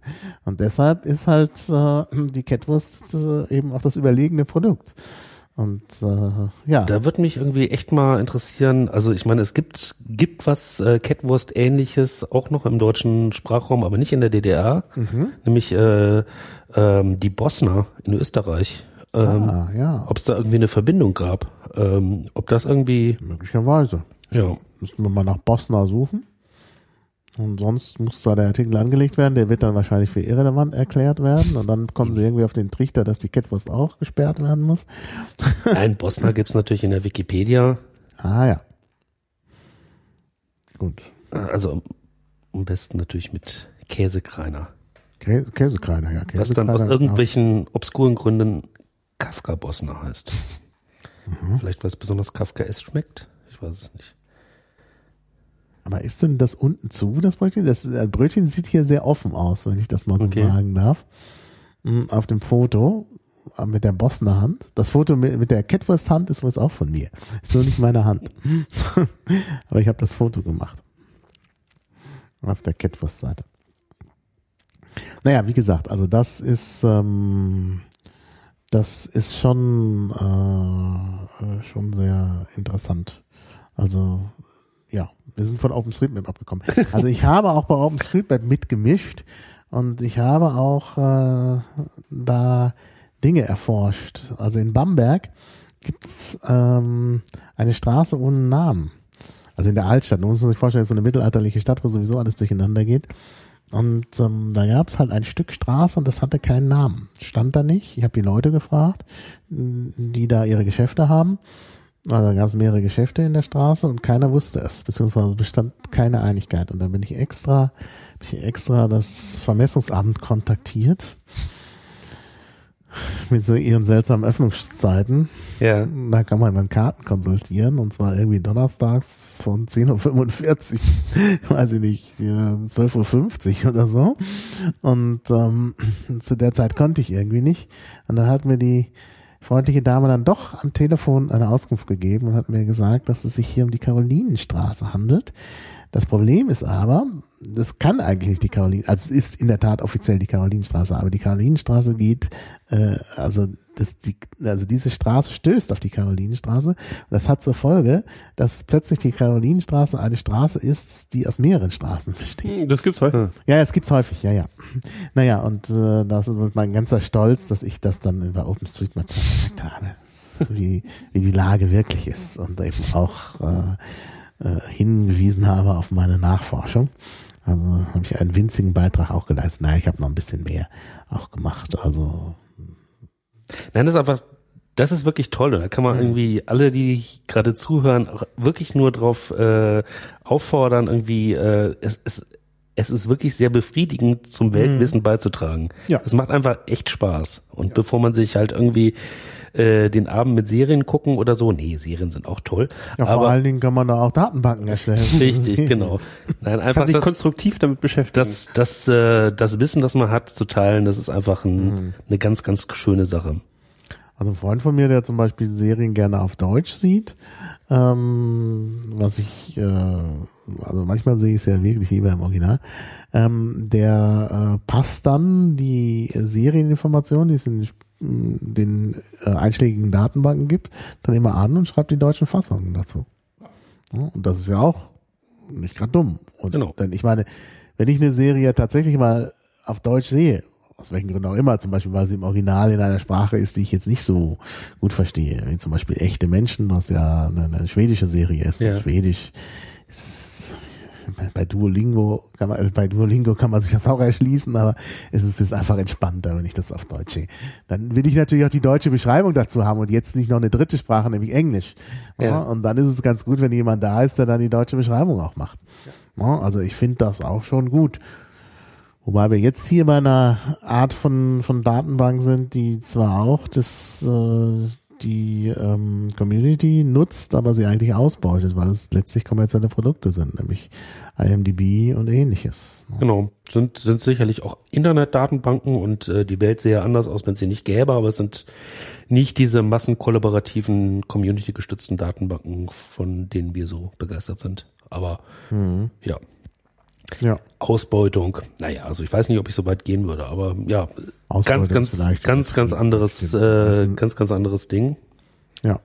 ja ich habe immer ein schlechtes Gefühl, wenn man bei sowas mitwirkt. Also auch, äh, also wenn ich bei sowas mitwirke, ne? also gerade auch bei der IMDb, ich habe es eigentlich immer vermieden, bei der IMDb irgendwas einzutragen. Mhm.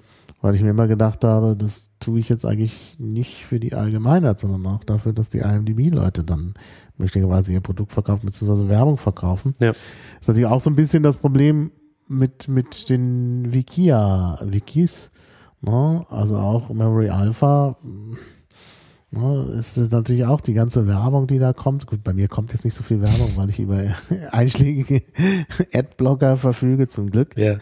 Aber ist irgendwie nicht so das gleiche Gefühl. Also bei der Wikipedia oder OpenStreetMap, ähm, da habe ich wirklich so das Gefühl, no, da kann ich frei alles abwerfen. Und bei diesen anderen Sachen, weiß nicht, du bist ja engagiert bei, bei Memory Alpha. Was sagst du dazu? Ähm, naja, bei Memory Alpha hilft, also ich habe auch oft das Gefühl, dass ich das halt für irgendeine Firma mache. Auf der anderen Seite sind die Daten eigentlich auch frei und man könnte sie auch für, also im Sinne von juristisch gehören sie ja nicht unbedingt äh, Hm. ähm, Wikia, sondern den, ähm, den Urhebern, beziehungsweise gehören eigentlich Naja. der Allgemeinheit. So, Ja. das ist Creative Commons. Gut, also Wikia ist vielleicht auch noch das, das, das, äh, ähm, das Beste von diesen äh, Projekten, die halt Geld machen mit äh, oh, du blickst das Ja, ich glaube, da geht jetzt gerade ganz, ganz viel durcheinander. Also da könnte man jetzt urheberrechtsnerdig äh, ein ganz, ganz großes Fass aufmachen. Also äh, wenn was Creative Commons ist, dann heißt das ja einfach nur, dass ich ohne besondere Rücksprache das in irgendeiner Art und Weise weiterverwenden kann. Das heißt ja nicht, dass es äh, keinen Urheber gibt. Dann gibt's ja, also das ganze Creative Commons System basiert darauf, dass es einen Urheber gibt und dass dieser Urheber halt sagt, äh, unter den und den Bedingungen kannst du das weiter benutzen. Also der gibt nichts ab oder so. Ähm, dann gibt's aber bei den klassischen Datenbanken, was weiß ich, irgendwie eine Temperaturdatenbank oder sowas. Die einzelnen Daten, die liegen typischerweise unterhalb von dem, was man so als Schöpfungshöhe bezeichnet. Das heißt, das sind Informationen. Das ist jetzt was anderes als ein Artikel, den ich in ein Wiki reinschreibe, wo ich ganz klar sagen kann, da ist eine gewisse Schöpfungshöhe, das kann auch urheberrechtlich geschützt sein, aber so eine äh, so eine Temperaturangabe zu einem bestimmten Zeitpunkt oder sowas, Das ist ein das, Datum. das ist ein Datum, genau. Äh, und äh, da ist äh, so gesehen jetzt erstmal kein Urheberrecht dran möglich. Das ist erstmal frei. Ja, ja. Wobei ein Text, den ich für ein Wiki verfasst habe, ein Text, also ein Werk ist. Genau, genau. Hm. Ja. Ja. Ähm, ich weiß nicht, wir können das auch gerne, äh, wir hatten das im Vorgespräch gesagt, über das Thema wollen wir auf jeden Fall mal sprechen.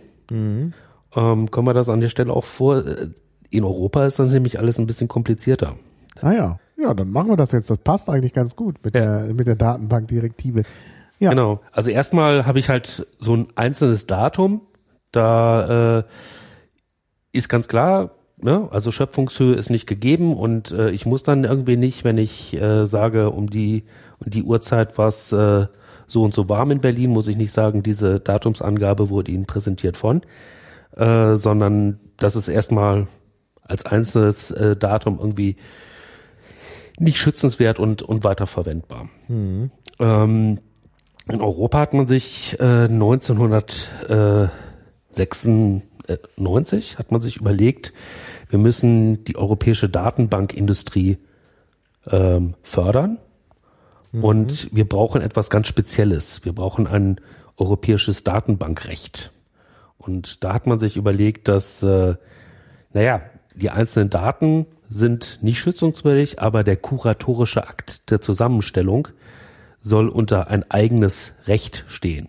Das ist nicht das Urheberrecht, sondern das ist ein Recht, das für sich äh, selbst steht. Also in der Juristensprache heißt es dann schön auf Latein, das ist ein sui generis Recht.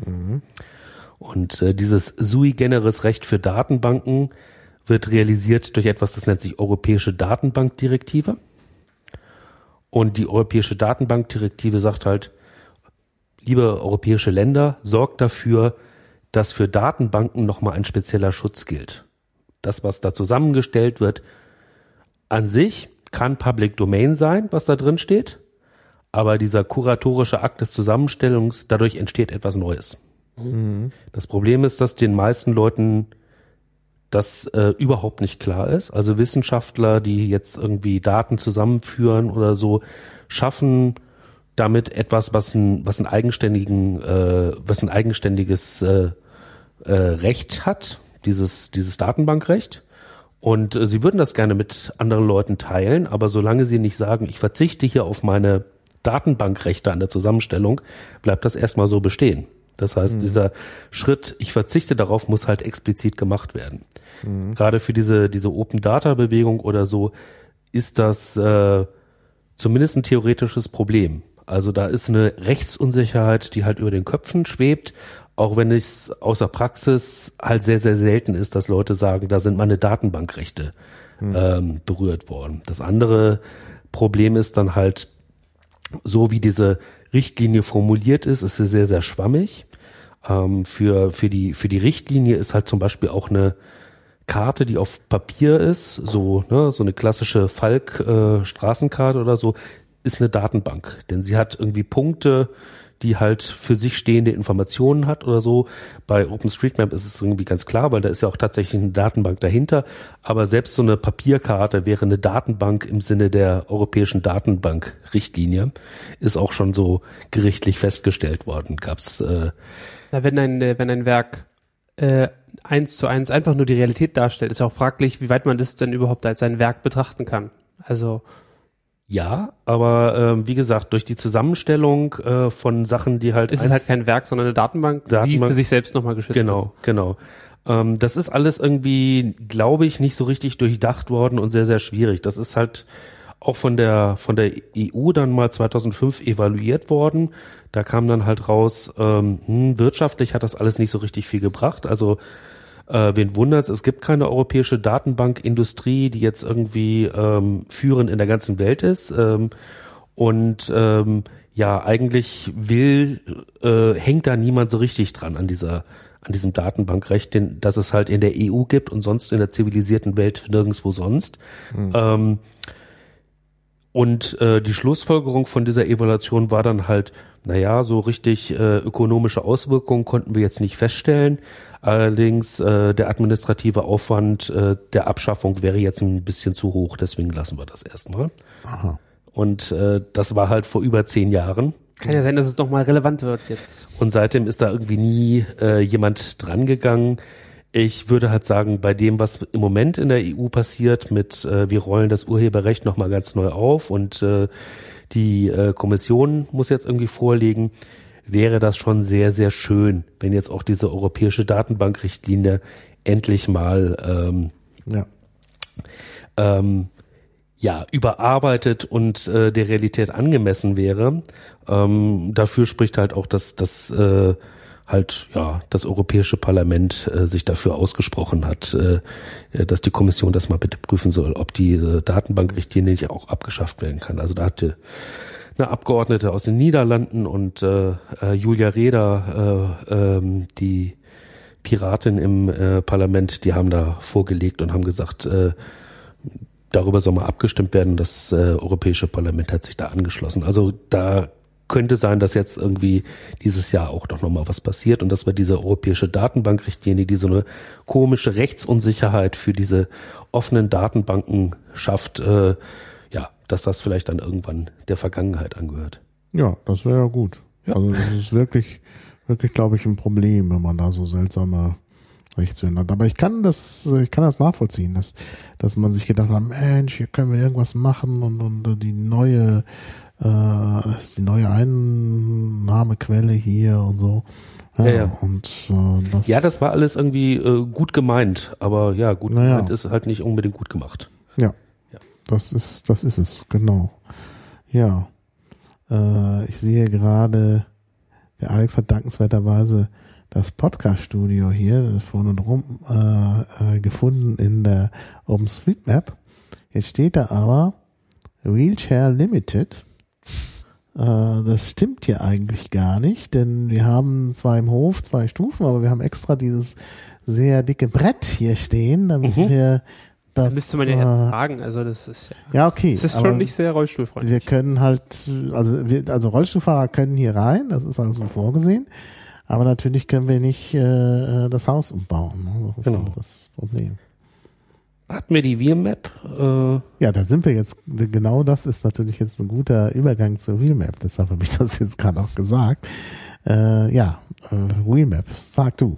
Ich schreibe dir mal den, Ähm, Die Remap war so ein Projekt oder ist immer noch so ein Projekt, ähm, wo jemandem, ich glaube, das war Raul Krauthausen, ich weiß nicht, ob er Mhm. auf die Idee gekommen ist oder ob, äh, wer auf ihn, ob jemand auf ihn zugekommen ist, dass man die OpenStreetMap auch dafür nutzen könnte, äh, die, ähm, also Städte und Einrichtungen, ähm, naja, die, die Betretbarkeit und Benutzbarkeit von Einrichtungen in Städten und äh, Dörfern äh, in einer Karte zu erfassen, so dass man die als jemanden, der darauf angewiesen ist, äh, dass man zum Beispiel mit einem Kinderwagen oder einem Rollstuhl oder ähm, ähnlichen Dingen äh, halt auch eine, eine, eine Ladengeschäft oder eine Einrichtung benutzen kann. Also wenn jetzt irgendwo an einem Geschäft eine fünf Treppenstufen sind, dann ist das Geschäft nicht relevant für jemanden, der im Rollstuhl sitzt, unter Umständen. Mhm. Der würde dann nicht dahin gehen, weil da könnte er ja gar nicht so einfach reinkommen oder wenn da keine äh, Toilette ohne Stufen oder nicht behindertengerecht ist, dann hat er ein Problem. Und diese Wheelmap macht nichts weiter als die OpenStreetMap anzuzeigen und äh, sie zeigt einem möglicherweise relevante Orte an und ob in dieser, ob in dieser, diesem Ort, ob dieser Ort rollstuhlgerecht ist. Und äh, die ermöglicht es einem auch einfach quasi diese Daten einzutragen. Also um irgendwas in der OpenStreetMap beitragen zu können, muss man sich einen Account anlegen, man muss wissen, wie äh, dieses ganze System funktioniert und äh, muss äh, äh, Tags auswendig lernen oder möglicherweise nur wissen, wie sie's, wo sie sie nachschlagen können. Und das sind alles viele Hürden und äh, die Wheelmap ist nichts weiter als ein, ein äh, User Interface, mit dem man das einfacher hat. Man, man klickt, man sieht einen Punkt, der zum Beispiel, man sieht zum Beispiel ein Restaurant auf der OpenStreetMap und das ist grau und grau bedeutet, man weiß nicht so genau, man weiß, man weiß überhaupt nicht, ob das jetzt rollstuhlfreundlich ist oder nicht. Und wenn man draufklickt, dann kann man da äh, auswählen, kann man eben angeben, ob es rollstuhlfreundlich ist oder nur teilweise oder gar nicht. Und dann wird diese Information halt in der OpenStreetMap äh, übertragen, in die OpenStreetMap übertragen. Es ist halt nur ein User-Interface für die OpenStreetMap, aber viel hilfreicher, weil einfacher zu bedienen. Mhm. Ja, klar. Naja. Ja, das ist doch eine schöne Sache. Also, finde ich. Ja, gut. Es gibt ja noch, äh, noch weitere Weiterentwicklungen von OpenStreetMap oder Sachen, die auf OpenStreetMap aufbauen. Ich meine, das ist ja auch tatsächlich eine gute Grundlage für vieles. Ja, das Schöne an Geodaten ist, man kann sich entscheiden, was man davon eigentlich zeigen möchte. Also ähm, gutes Beispiel ist dieses, äh, ähm, also es wird wirklich vieles aufgeschrieben, was man wo findet. Es gibt zum Beispiel, ähm, ich kenne zum Beispiel Feuerwehrmänner, die äh, tragen die Positionsdaten von Hydranten ein. Die sind jetzt für den normalen Benutzer wahrscheinlich irrelevant, völlig irrelevant, aber für den Feuerwehrmann total hilfreich in der richtigen Situation. Und ähm, alle Informationen, die irgendwie geografisch erfasst, also die irgendwie grafisch abbildbar sind, sind in der OpenStreetMap willkommen, werden aber unter Umständen nicht angezeigt auf der Karte, die man auf openstreetmap.org findet. Aber es gibt da zum Beispiel, ich weiß nicht, die Hydrant, ich weiß nicht, wie man das ausspricht, die Hydrantenkarte Deutschland, äh, die Open, nicht Deutschland, sondern die OpenStreetMap Hydrantenkarte und da sieht man dann hervorgehoben, wo sich welche Art von Hydrant befindet. Zum Beispiel. Mhm. Äh, das sind, wie gesagt, die Daten kommen aus der OpenStreetMap, aber die Anzeige ist quasi maßgeschneidert. Mhm. Und das ist das Schöne an der OpenStreetMap. Man kann praktisch alles erfassen, was irgendwie geht. Und wenn es irgendjemand interessiert, dann kann er sich das praktisch äh, äh, da queryen und anzeigen. Mhm. Also ich finde ja am, am, am Verbindung mit äh, meinem Thema, dem Hackerbrausen, es gibt eine Mate-Karte, wo ich dann halt genau sehen kann, wo ist der nächste Ort, wo ich irgendwie Mate Mhm. bekommen kann. Und so. Ist jetzt hinfällig, aber Ja, ist äh, auch doch kommt drauf an, wo man ist. Also in Berlin, äh, in geht man Berlin. zum nächsten Späti, aber es gibt ja auch noch Orte außerhalb von Berlin und äh, Mhm. da muss man zum Teil dann ganz schön lange fahren, äh, bis man irgendwie einen Ort findet, wo man Mate trinken kann. Und ähm, ja, das ist halt auch eine Information, wo man halt äh, sagen kann, also so ein Quatsch interessiert mich halt nicht und das ist nicht etwas, was ich jetzt auf den Stadtplan drucken würde, aber äh, ja, für die richtige Zielgruppe ist das, kann das irgendwie lebensnotwendige Information sein. Ja. Oder ein tolles Szenario, was zum Beispiel auch direkt auf der OpenStreetMap-Webseite ist, eine Straßenkarte ist zwar hilfreich, aber manche Leute brauchen bestimmte Art von Karten, also bestimmte Arten von Straßen sind interessanter, nämlich die, die für Fahrräder ausgelegt sind. Ja. Da gibt's dann zum Beispiel, kann man auf die OpenStreetMap-Webseite gehen und auf die Layer-Ansicht gehen, äh, ich weiß nicht, Ebenen oder so, und da gibt's, da kann man unter anderem auswählen Cycle Map und dann sieht man eine Karte, die für Fahrradfahrer interessant ist. Das heißt, da sind hervorgehoben Fahrradwege, Fahrradstraßen oder auch Fahrradläden oder Reparatur, also wo man sein Fahrrad reparier- reparieren kann und so weiter. Und das ist auch nochmal, die, wie gesagt, dieselbe Karte, aber andere Details sind äh, äh, hervorgehoben. Dasselbe gibt's auch für öffentliche Verkehrsmittel. Was ist denn Humanitarian? Ähm, das wird, glaube ich, einfach nur genutzt. Ich weiß es ehrlich gesagt nicht. Ähm, Humanitarian ist- OpenStreetMap ist ein Projekt, äh, um für, für Rettungsorganisationen in, in, in Katastrophengebieten äh, spezielle Karten äh, zu machen. aber ich weiß nicht, was daran speziell ist. Es sieht schön aus. Naja, also äh, wenn, wenn ich halt irgendwie so eine ähm, so eine Rettungsaktion machen will, äh, dann interessieren mich halt äh, ja ähm, Informationen wie äh, wo sind die wo sind die Brennpunkte, wo brennt's halt irgendwie gerade und äh, solche Sachen muss ich dann halt irgendwie äh, unter Umständen in, in Echtzeit halt irgendwie auf eintragen können. Ne? Ist minimalistisch. Es gibt Ja. keine. Es gibt Taxistationen. Krankenhäuser, Krankenhäuser sollte es auf jeden Fall. Also ich meine, Feuerwehrzentrale, bei einer, Botschaften. Also zum Beispiel äh, Disaster Mapping äh, haben sie hier, da äh, geht's um äh, ähm, hier äh, die ähm, Rettung von, von Erdbebenopfern in Nepal 2015. Es ging um westafrikanische Ebola-Epidemie, alle solche Sachen, die halt äh, dann auf Karten darstellbar sind. Mhm. Ja, also ich denke, auch bei Flutkatastrophen und so ist das, glaube ich, Genau. sehr, sehr wichtig. Ich gucke hier gerade schon mal da an der Elbe, ob man da irgendwelche Sachen sieht. Äh, schwer zu sagen. Aber also ich denke, da gibt es sicherlich. Oh, da ist ein Feuer eingezeichnet. Was sehe ich denn da? Oder ist das also das Feuerwehr? Ich glaube, das ist eine Feuerwehr. Ah ja, okay. Na, das könnte die Feuerwehr sein. Ja, muss man mal anklicken, dann sieht man das vielleicht. Naja, wie gesagt, also da gibt's halt schon äh, äh, interessante äh, Aspekte, die man da nehmen muss. Ah ja, doch, doch. Also das ist hier nicht uninteressant. Ich mache mal noch in die Shownotes die Open Fire Map. Das ist die Fire mit den Map.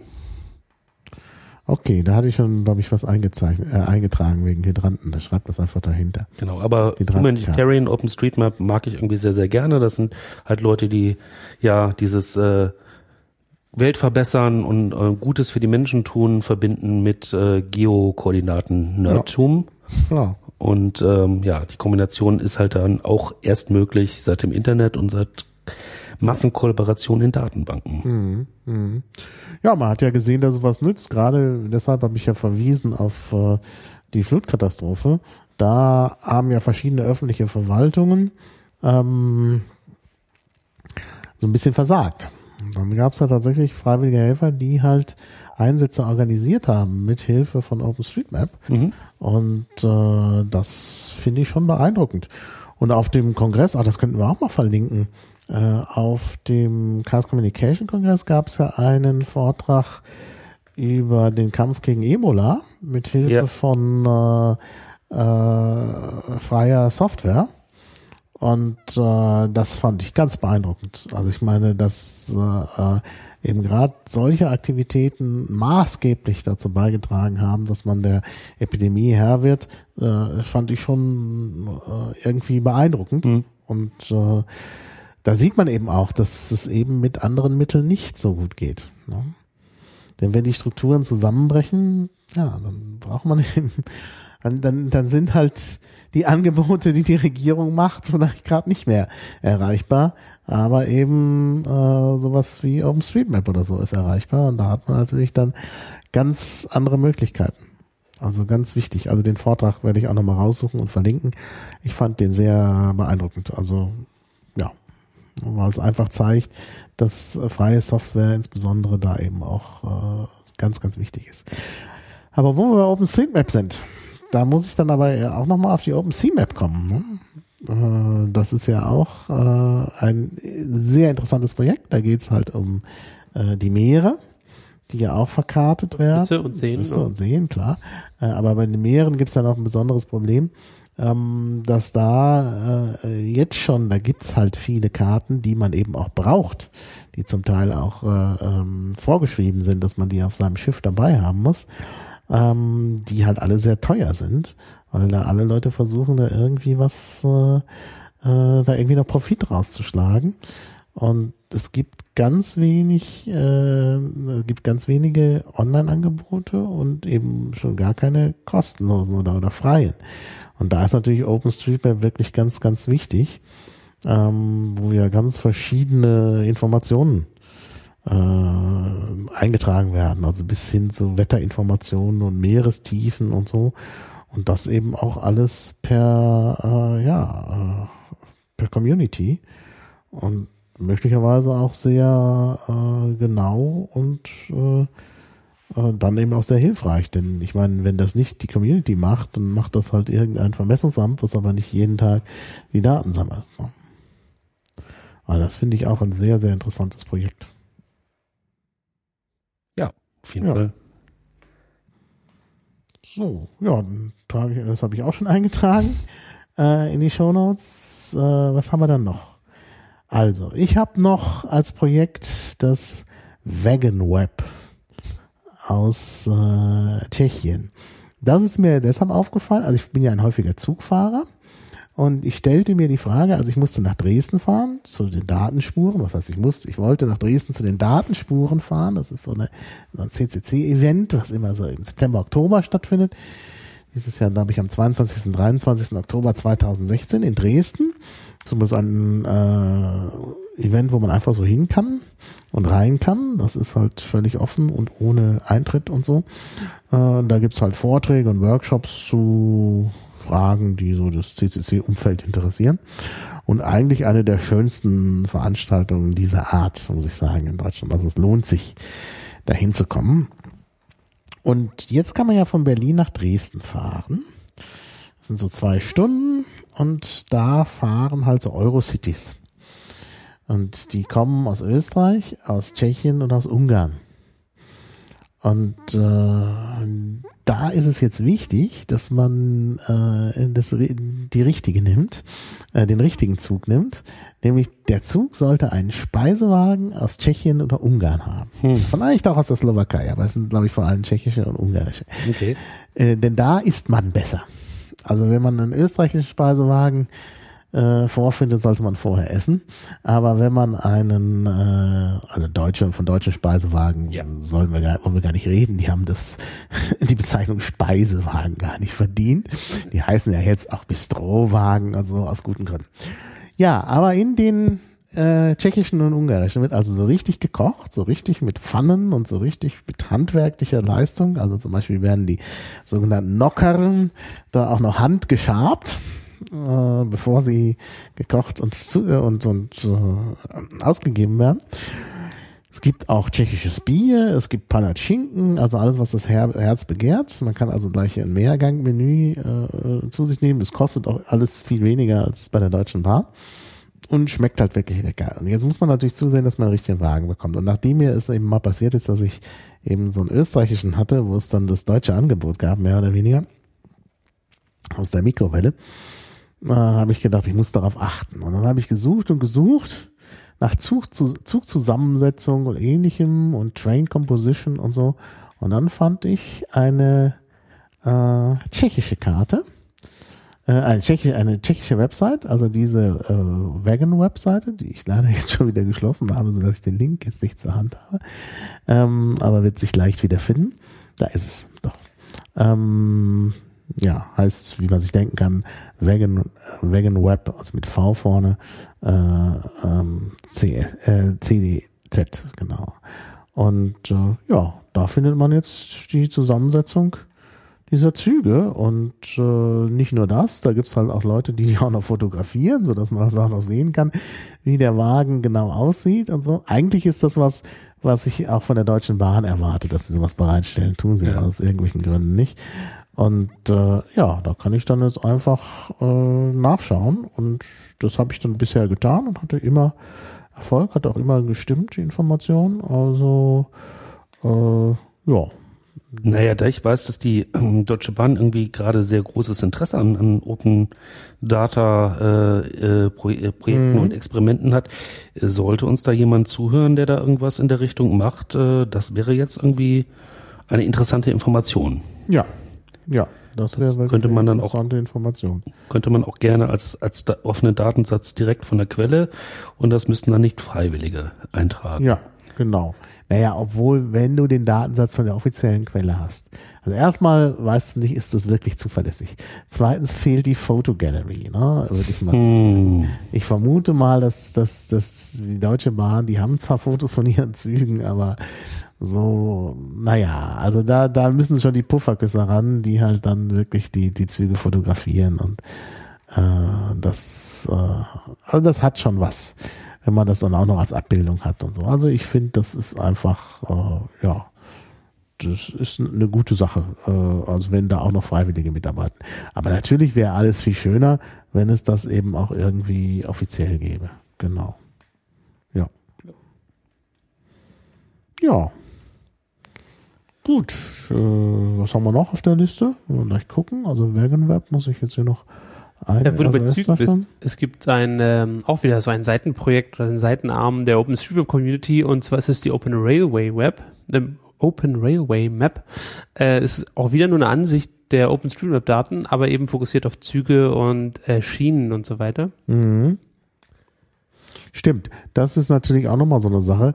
Ähm, dann, denn äh, man sieht auf normalen Karten und auch bei OpenStreetMap unter Umständen äh, jetzt nicht so gut, wie die Zugverläufe sind, weil das doch alles immer auf andere äh, Verkehrswege äh, zentriert wird und äh, ja, das ist halt dann manchmal ein bisschen schwierig zu sehen.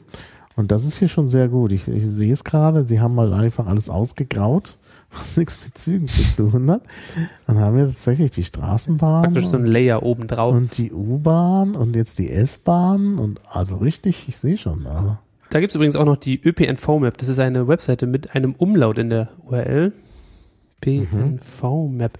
Ja, bitte tu es gleich in die Show Notes. Das, äh, ja, aber wie gesagt, das ist natürlich auch schön, wenn man solche Sachen hat, weil man eben auch Brücken und Tunnel und sowas haben will und auch diese Kilometermarken und so. Ich weiß nicht, ob die hier eingetragen sind, aber ähm, ich habe früher, als man noch nicht im Zug äh, verfolgen konnte, wo man gerade ist, was man heute immer noch nicht so gut kann, weil die entsprechende Seite von der Deutschen Bahn äh, den Zug immer nur fahrplanmäßig fahren lässt und wenn der jetzt gerade eine Stunde Verspätung hat, dann stimmen die Daten nicht mehr.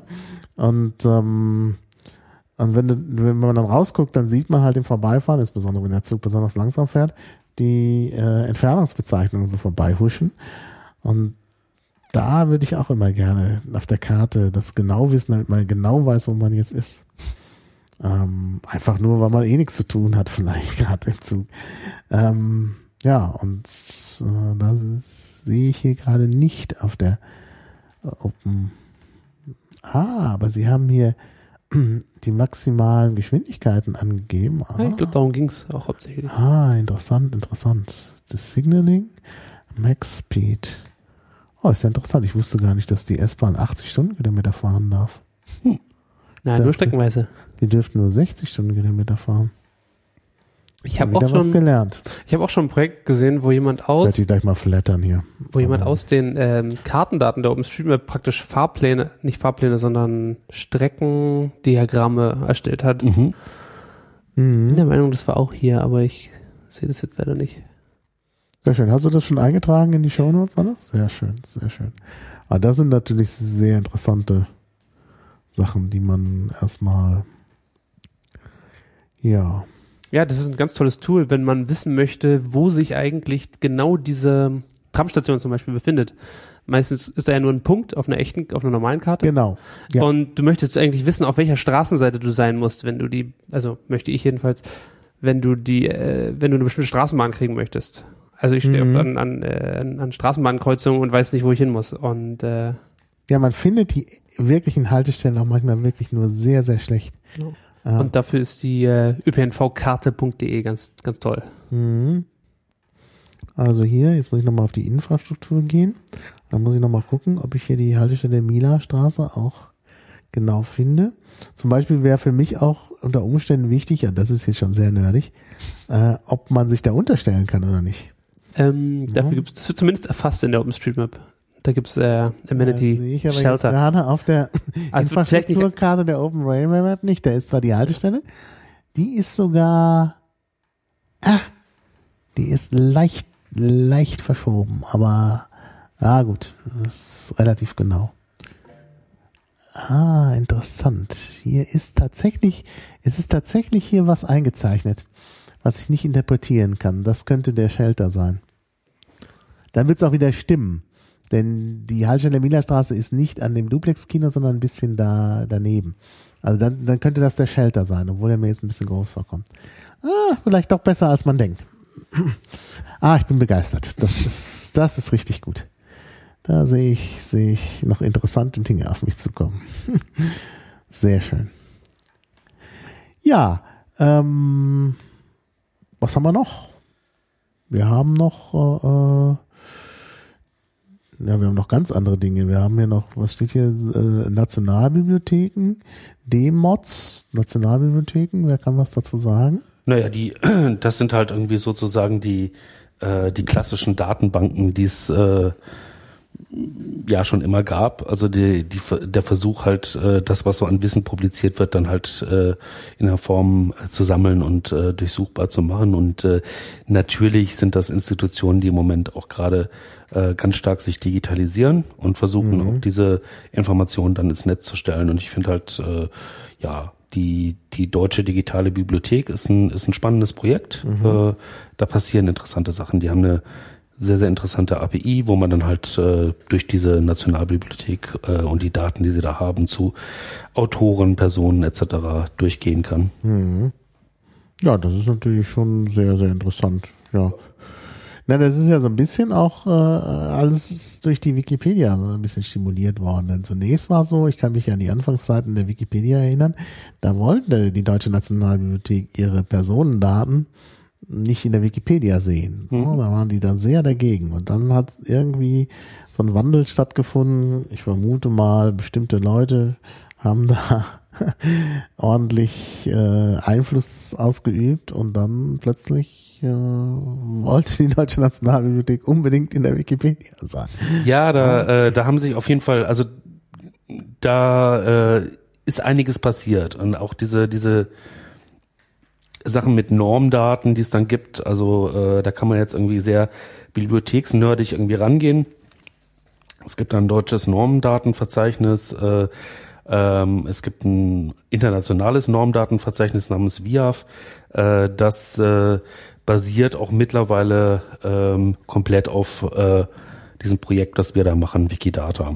Vielleicht kann ich da einfach mal zu Wikidata noch. Äh, Ja, und das wäre das nächste Kapitel, was ich äh, Genau. in Angriff hatte. Ich wollte nur, dass man jetzt nicht immer hin und her springt, deshalb habe ich gedacht, wir machen mal noch ein paar Projekte Ja. und dann äh, kommen wir sozusagen auf das Thema Wikidata. Aber ich glaube, die Zeit ist reif. Fangen wir einfach an. Zeit ist reif. Zeit- Genau das haben wir uns Die nämlich auch gedacht. Also Zeit ist die, das, diese Idee, äh, eine strukturierte Datenbank äh, über das Wissen der Welt zu haben, die ist tatsächlich sehr, sehr alt. Also Mhm.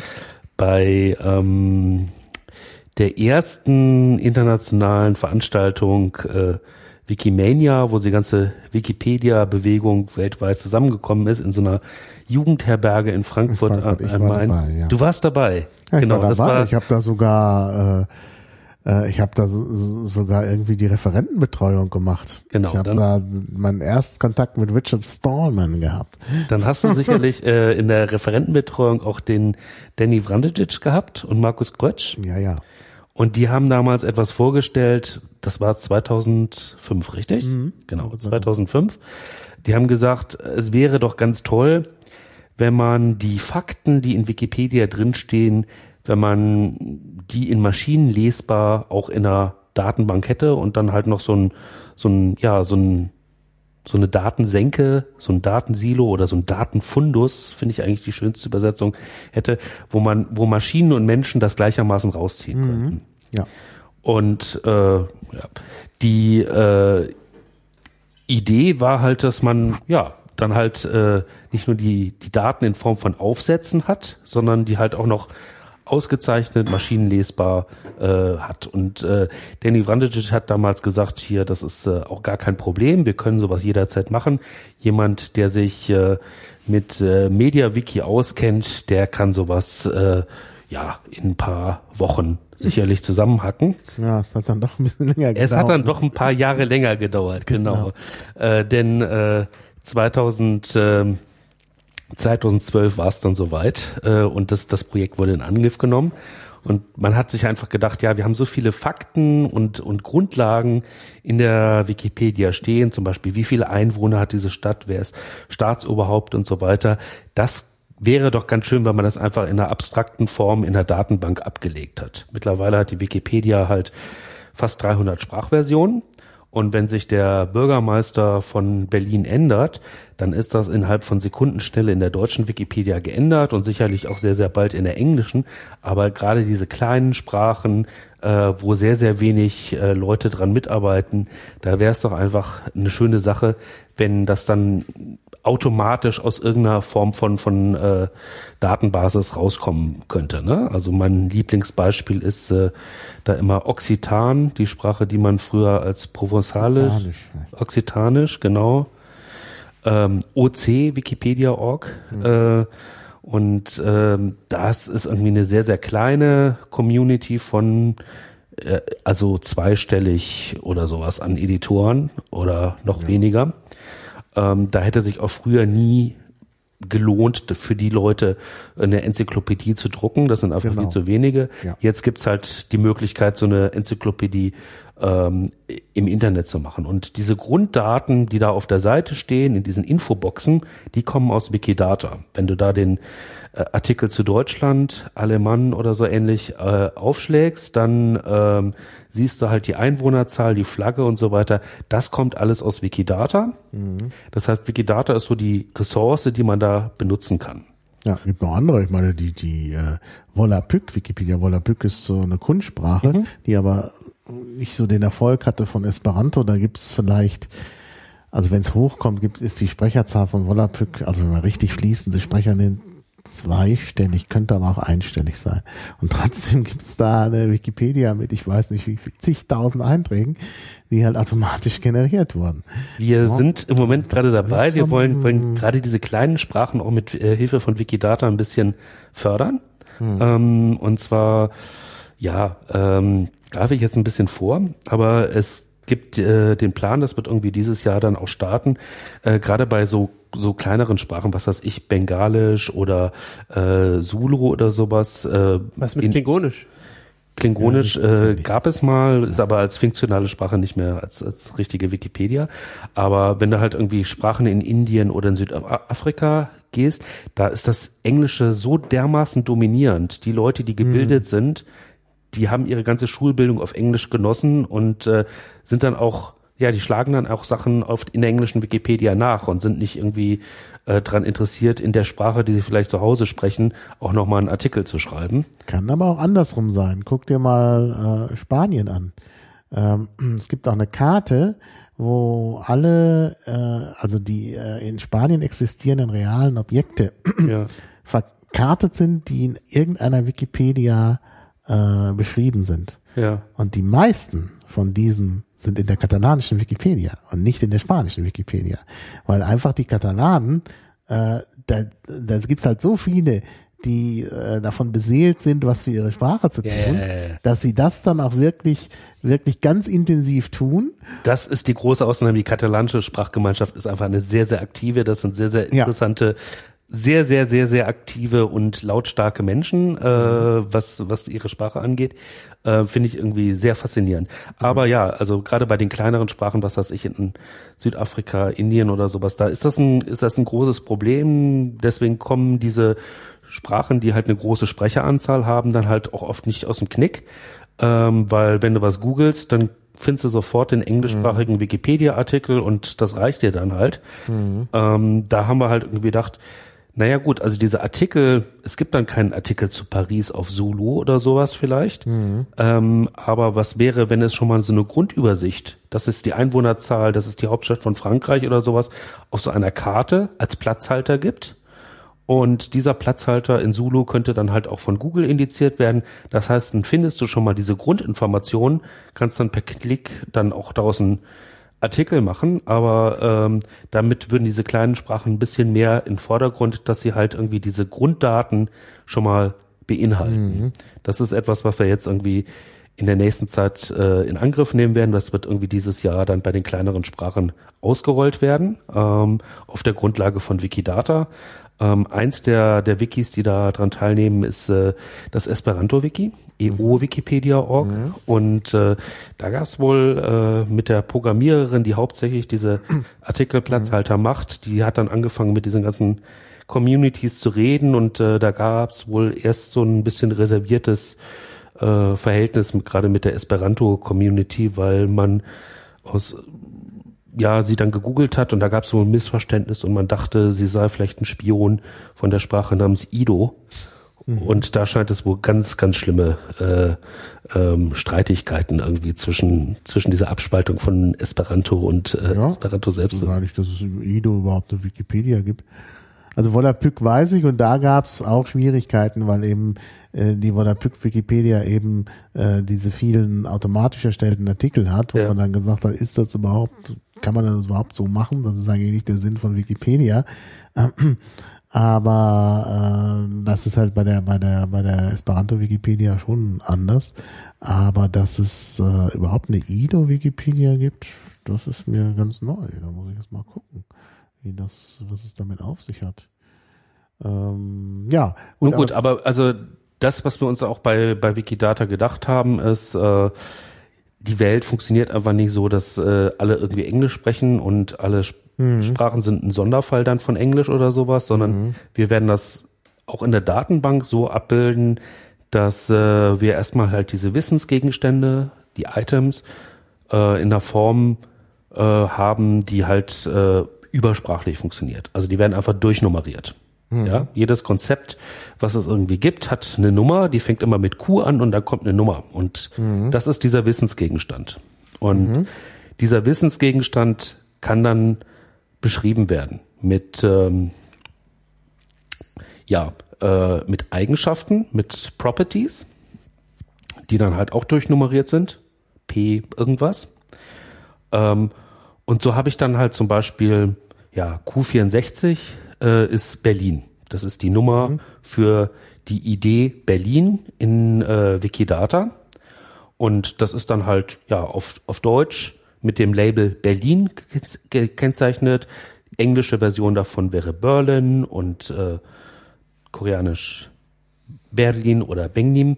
Und äh, so kann ich dann halt für diese Q64 immer ein Label setzen und sag nicht irgendwie, ähm, da lege ich eine Sprache fest, sondern ich beschreibe das einfach mit verschiedenen Sprachen. Das ist halt funktioniert übersprachlich für diese fast 300 Versionen, die wir da haben.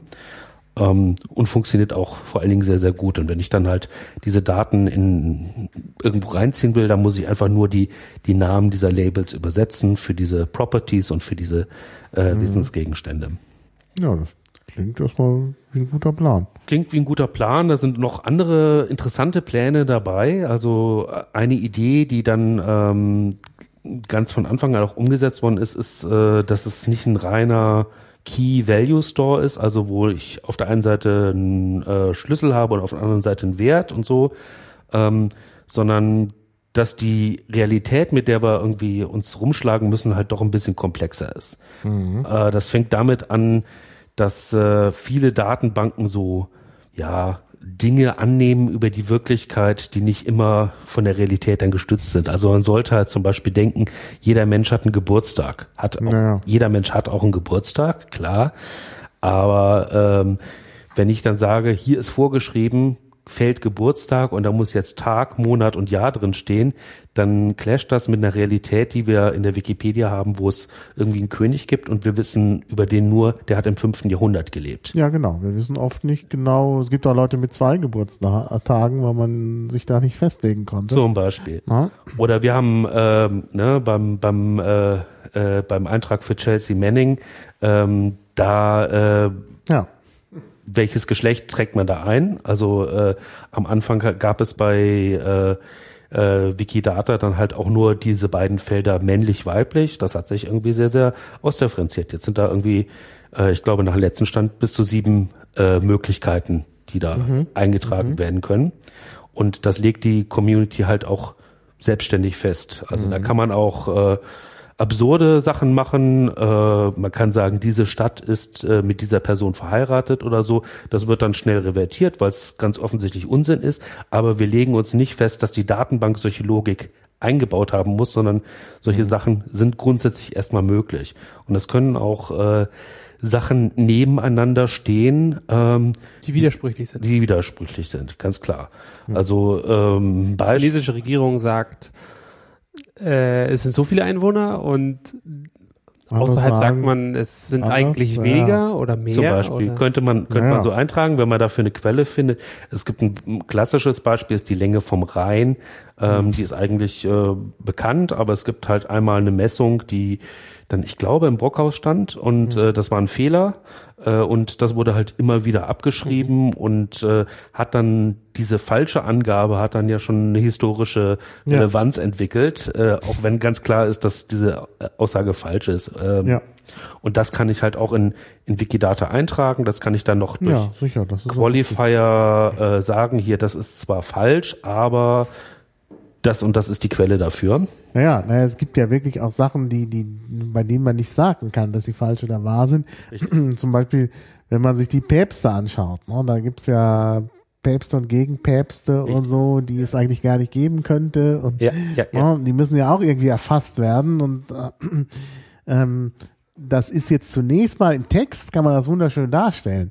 Nur wenn du zum Beispiel dann schon so eine Timeline machen willst, wer wann auf wen folgt, ne, ist das schon nicht ganz unwichtig. Oder wenn du die Zählung der Päpste nachvollziehen willst, ne, dann ist es eben auch wichtig, äh, dass es da möglicherweise jemanden zweimal gab. Genau. Ich, ich habe da so ein Videospiel gecrowdfundet und ich beobachte gerade, wie der Release-Termin von diesem Videospiel immer weiter nach hinten verzögert wird. Und wenn ich jetzt die Pressemitteilung lese, ja, es tut uns leid, wir müssen es jetzt noch zwei Monate nach hinten verschieben, dann gehe ich in die Wikidata und füge einen weiteren, einen weiteren Release-Termin hinzu mit einem anderen, mit einer anderen Quelle. Ja. Mit einer Wie ist denn weiteren das Quelle. beim, beim Flughafen BER? Das ist doch vielleicht bei Wikidata auch eine ziemliche Herausforderung. Ja, ja. Also Zeit ist da auf jeden Fall so timey-wimey, wibbly wobbly. Aber gibt's ähm, so eine Art ähm, Qualifier, der sagt, diese Information ist wahr? Nee, war nicht, aber es gibt, äh, du kannst halt sagen, diese Information äh, ist diejenige, die ich wahrscheinlich meine. Ähm, also, Die- ja. klassisches Beispiel ist halt bei den, bei den Staatsoberhäuptern oder was weiß ich, äh, regierenden Bürgermeistern oder so. Äh, natürlich ist äh, Klaus Wowereit ein regierender Bürgermeister, aber er ist nicht der aktuelle. Das heißt, äh, ich trage dann Den Zeitraum. äh, den Zeitraum ein und setze das dann halt auch auf äh, das ist wahrscheinlich nicht der Wert, den du suchst, sondern das ist ein Wert. Wohingegen der aktuelle äh, Bürgermeister Michael Müller äh, dann halt äh, auf, äh, das ist der Preferred Value, ich weiß gar nicht, wie das in der deutschen Übersetzung heißt, aber das ist der, äh, der Wert, die, und da kannst du dann halt in der Abfrage sagen, gib mir nur, nur das, was irgendwie diesen Wert hat, irgendwie das ist das, äh, was jetzt irgendwie von der Community als äh, vorzugsweise genommen wird. Ja. Woran Du erkenne ich kann- denn so einen vorzugsweise Wert? Ähm, da ist daneben ist so eine kleine äh, Reihe von drei Punkten. Wenn das oben ist, das ist der vorzugsweise Wert. Wenn es in der Mitte ist, ist es irgendwie ein Wert. Und wenn es unten ist, ist es ein Wert, der deprecated, also eigentlich nicht mehr benutzt werden sollte, aber aus bestimmten Gründen trotzdem aufgeführt. Wie, wie zum Beispiel diese Fall, falsche Meteranzahl vom, vom Rhein, die halt einen gewissen historischen Wert hat, aber nicht der richtige Wert ist. Genau. Also Aber ich kann das halt auch alles ignorieren und sagen, die Realität ist komplex und ich will einfach alle Daten haben. Das geht ohne weiteres. Alle falschen Release-Termine vor dem. Zum Beispiel. Wie oft wurde angekündigt, Genau, genau.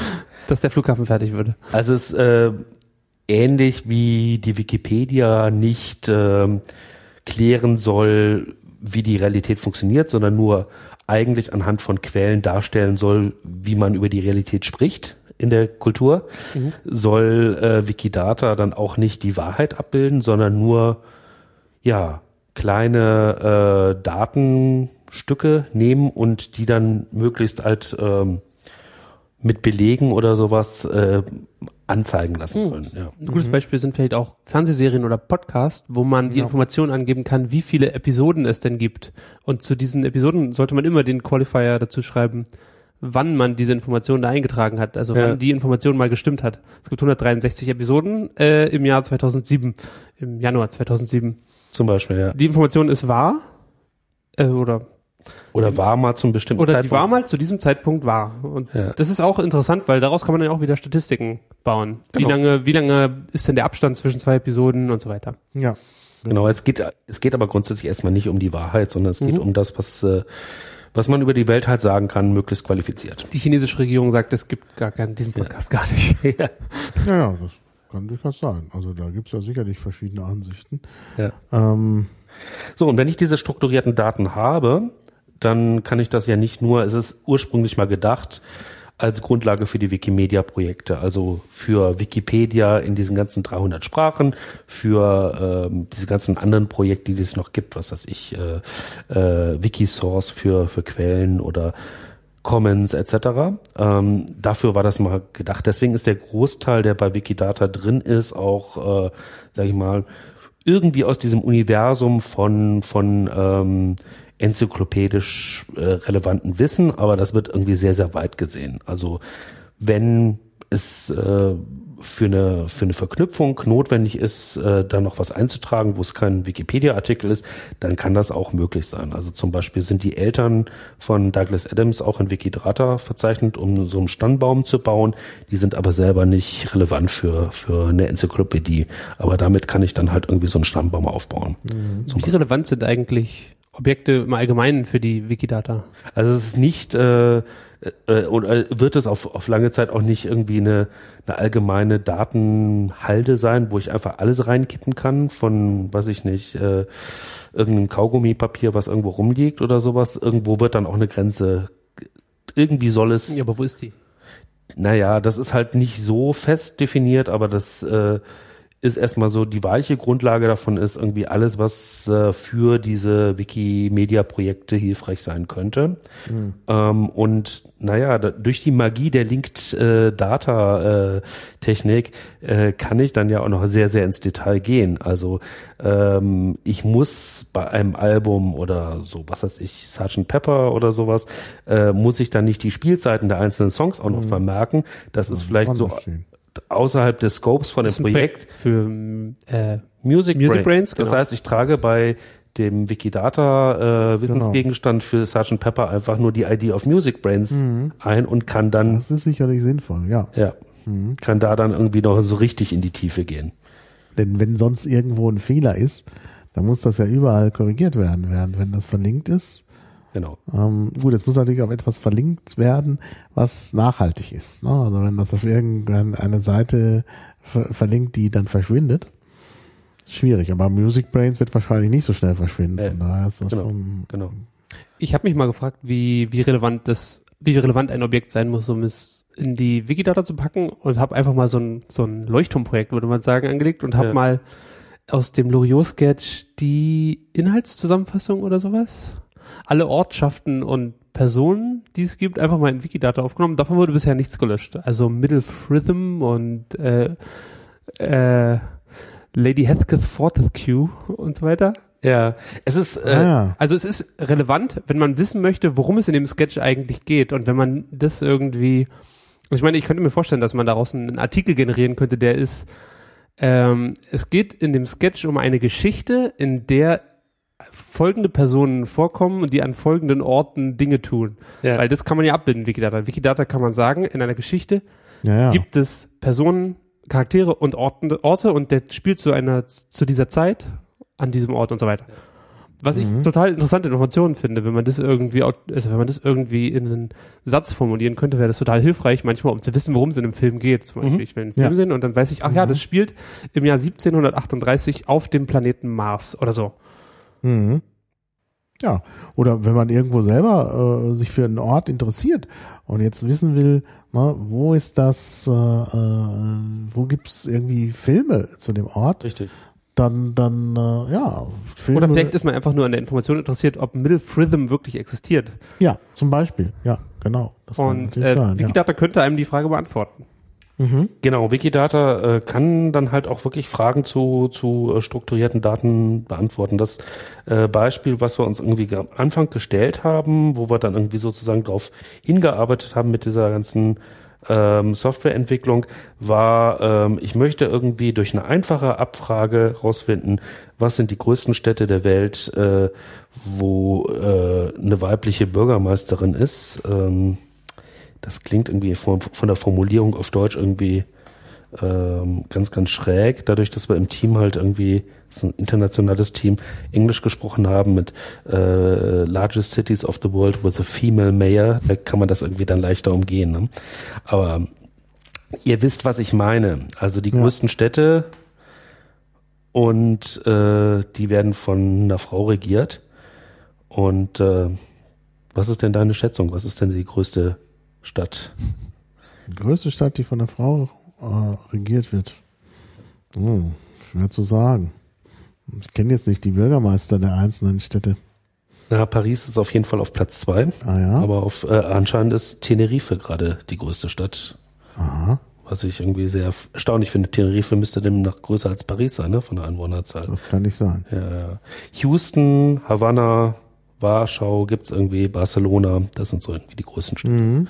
So eine Information kann ich dann halt äh, schnell ähm, rausfinden. Da haben wir irgendwie so ein Tool, das ist Query Wikidata und da wird mit einer Abfragesprache namens Sparkle äh, gearbeitet. Sparkle ist irgendwie auch eine ganz, ganz tolle magische Geschichte. Also das ist äh, etwas, was man aus dem Bereich des semantischen Webs kennt. Äh, Sparkle, ähm, da füge ich immer Sachen zusammen, ähm, die, das wird dich als Linguisten begeistern. Ähm, da wird immer davon ausgegangen, dass jede Wissensaussage immer aus einem Subjekt, einem Prädikat und einem Objekt besteht. Und einer davon kann halt irgendwie ein Platzhalter sein. Also zum Beispiel, äh, ja, Subjekt wäre dann äh, Person und äh, äh, Prädikat könnte sein, ist Bürgermeister und äh, Objekt von Stadt. Aha. Sowas. Und äh, wenn ich solche Aussagen halt hintereinander und dann immer als Platzhalter Dinge freilasse, kann ich mir dann eine sehr, sehr komplexe Abfrage über, über das Wissen der Welt zusammenbasteln und äh, intern werden die, ähm, wird das Wissen von, von Wikidata auch in der Form vorgehalten, die halt dieser Subjekt-Prädikat-Objekt-Struktur, sogenannte Triples, äh, halt, ja, wa- was da die Grundlage davon ist. Und warum hat, das ist der Grund, war, dass man sich für Sparkle äh, äh, entschieden hat oder gab es Sparkle ist eine Abfrage für solche Strukturen, genau. Also das ist, äh, das ist, äh, das heißt Sparkle Protocol and RDF Query Language. RDF ist äh, eine XML-Version für für Daten, die so in dieser in dieser Form strukturiert sind. Genau, das ist etwas, was äh, lange Zeit halt hauptsächlich so im akademischen Bereich, äh, in dieser diesem akademischen Elfenbeinturm, wo es äh, um dieses semantische Web, also dieses große Versprechen, dass das ganze äh, Web halt maschinenlesbar und äh, äh, sinnhaftig ver verschlagwortet ist, ähm, geht. Das hat nie wirklich abgehoben, aber da ist natürlich eine Menge zu geforscht worden. Ähm, und äh, eine der, der Sachen, die da irgendwie rausgekommen sind, ist halt diese Schreibe Sparkle-Abfragesprache. ich das falsch? Oder? S-P-A-R-Q-L. ah, das mit QL hatte ich nicht. So, jetzt gucken wir mal. Spricht sich aber genau wie der, wie das Funkeln. Ja, jetzt habe ich es auch gefunden. Ja, Genau. genau. Das, das war der entscheidende Punkt. Ja. Okay, ja, Das das, ist- ist, äh, Sparkle. Genau, und da gibt's halt verschiedene, also auf äh, Query, Wikidata.org gibt's irgendwie verschiedene Beispiele, was weiß ich, Liste der Präsidenten und ihre Todesursache. Und äh, das kann ich dann auch noch äh, ähm, dann nach der Anzahl ähm, sortieren. Da sieht mich, also das, das äh, zum Beispiel, wenn ich das äh, nach der Anzahl sortiere, dass dann ähm, Stroke auf Englisch, also Schlaganfall, ne? mhm. Dass das irgendwie auf jeden Fall die, die häufigste Todesursache ist. Mhm. Erschossen, genau, Schlaganfall oder äh, Herzinfarkt.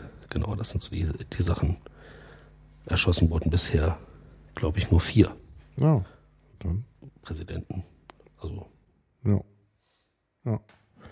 Ah, interessant. Also das ist wirklich, ah, das ist dieses Query Wikidata. Genau, da sehe ich, also ich meine, ich bin da natürlich überhaupt nicht objektiv, weil ich halt irgendwie äh, an dem Softwareprojekt mitgearbeitet habe.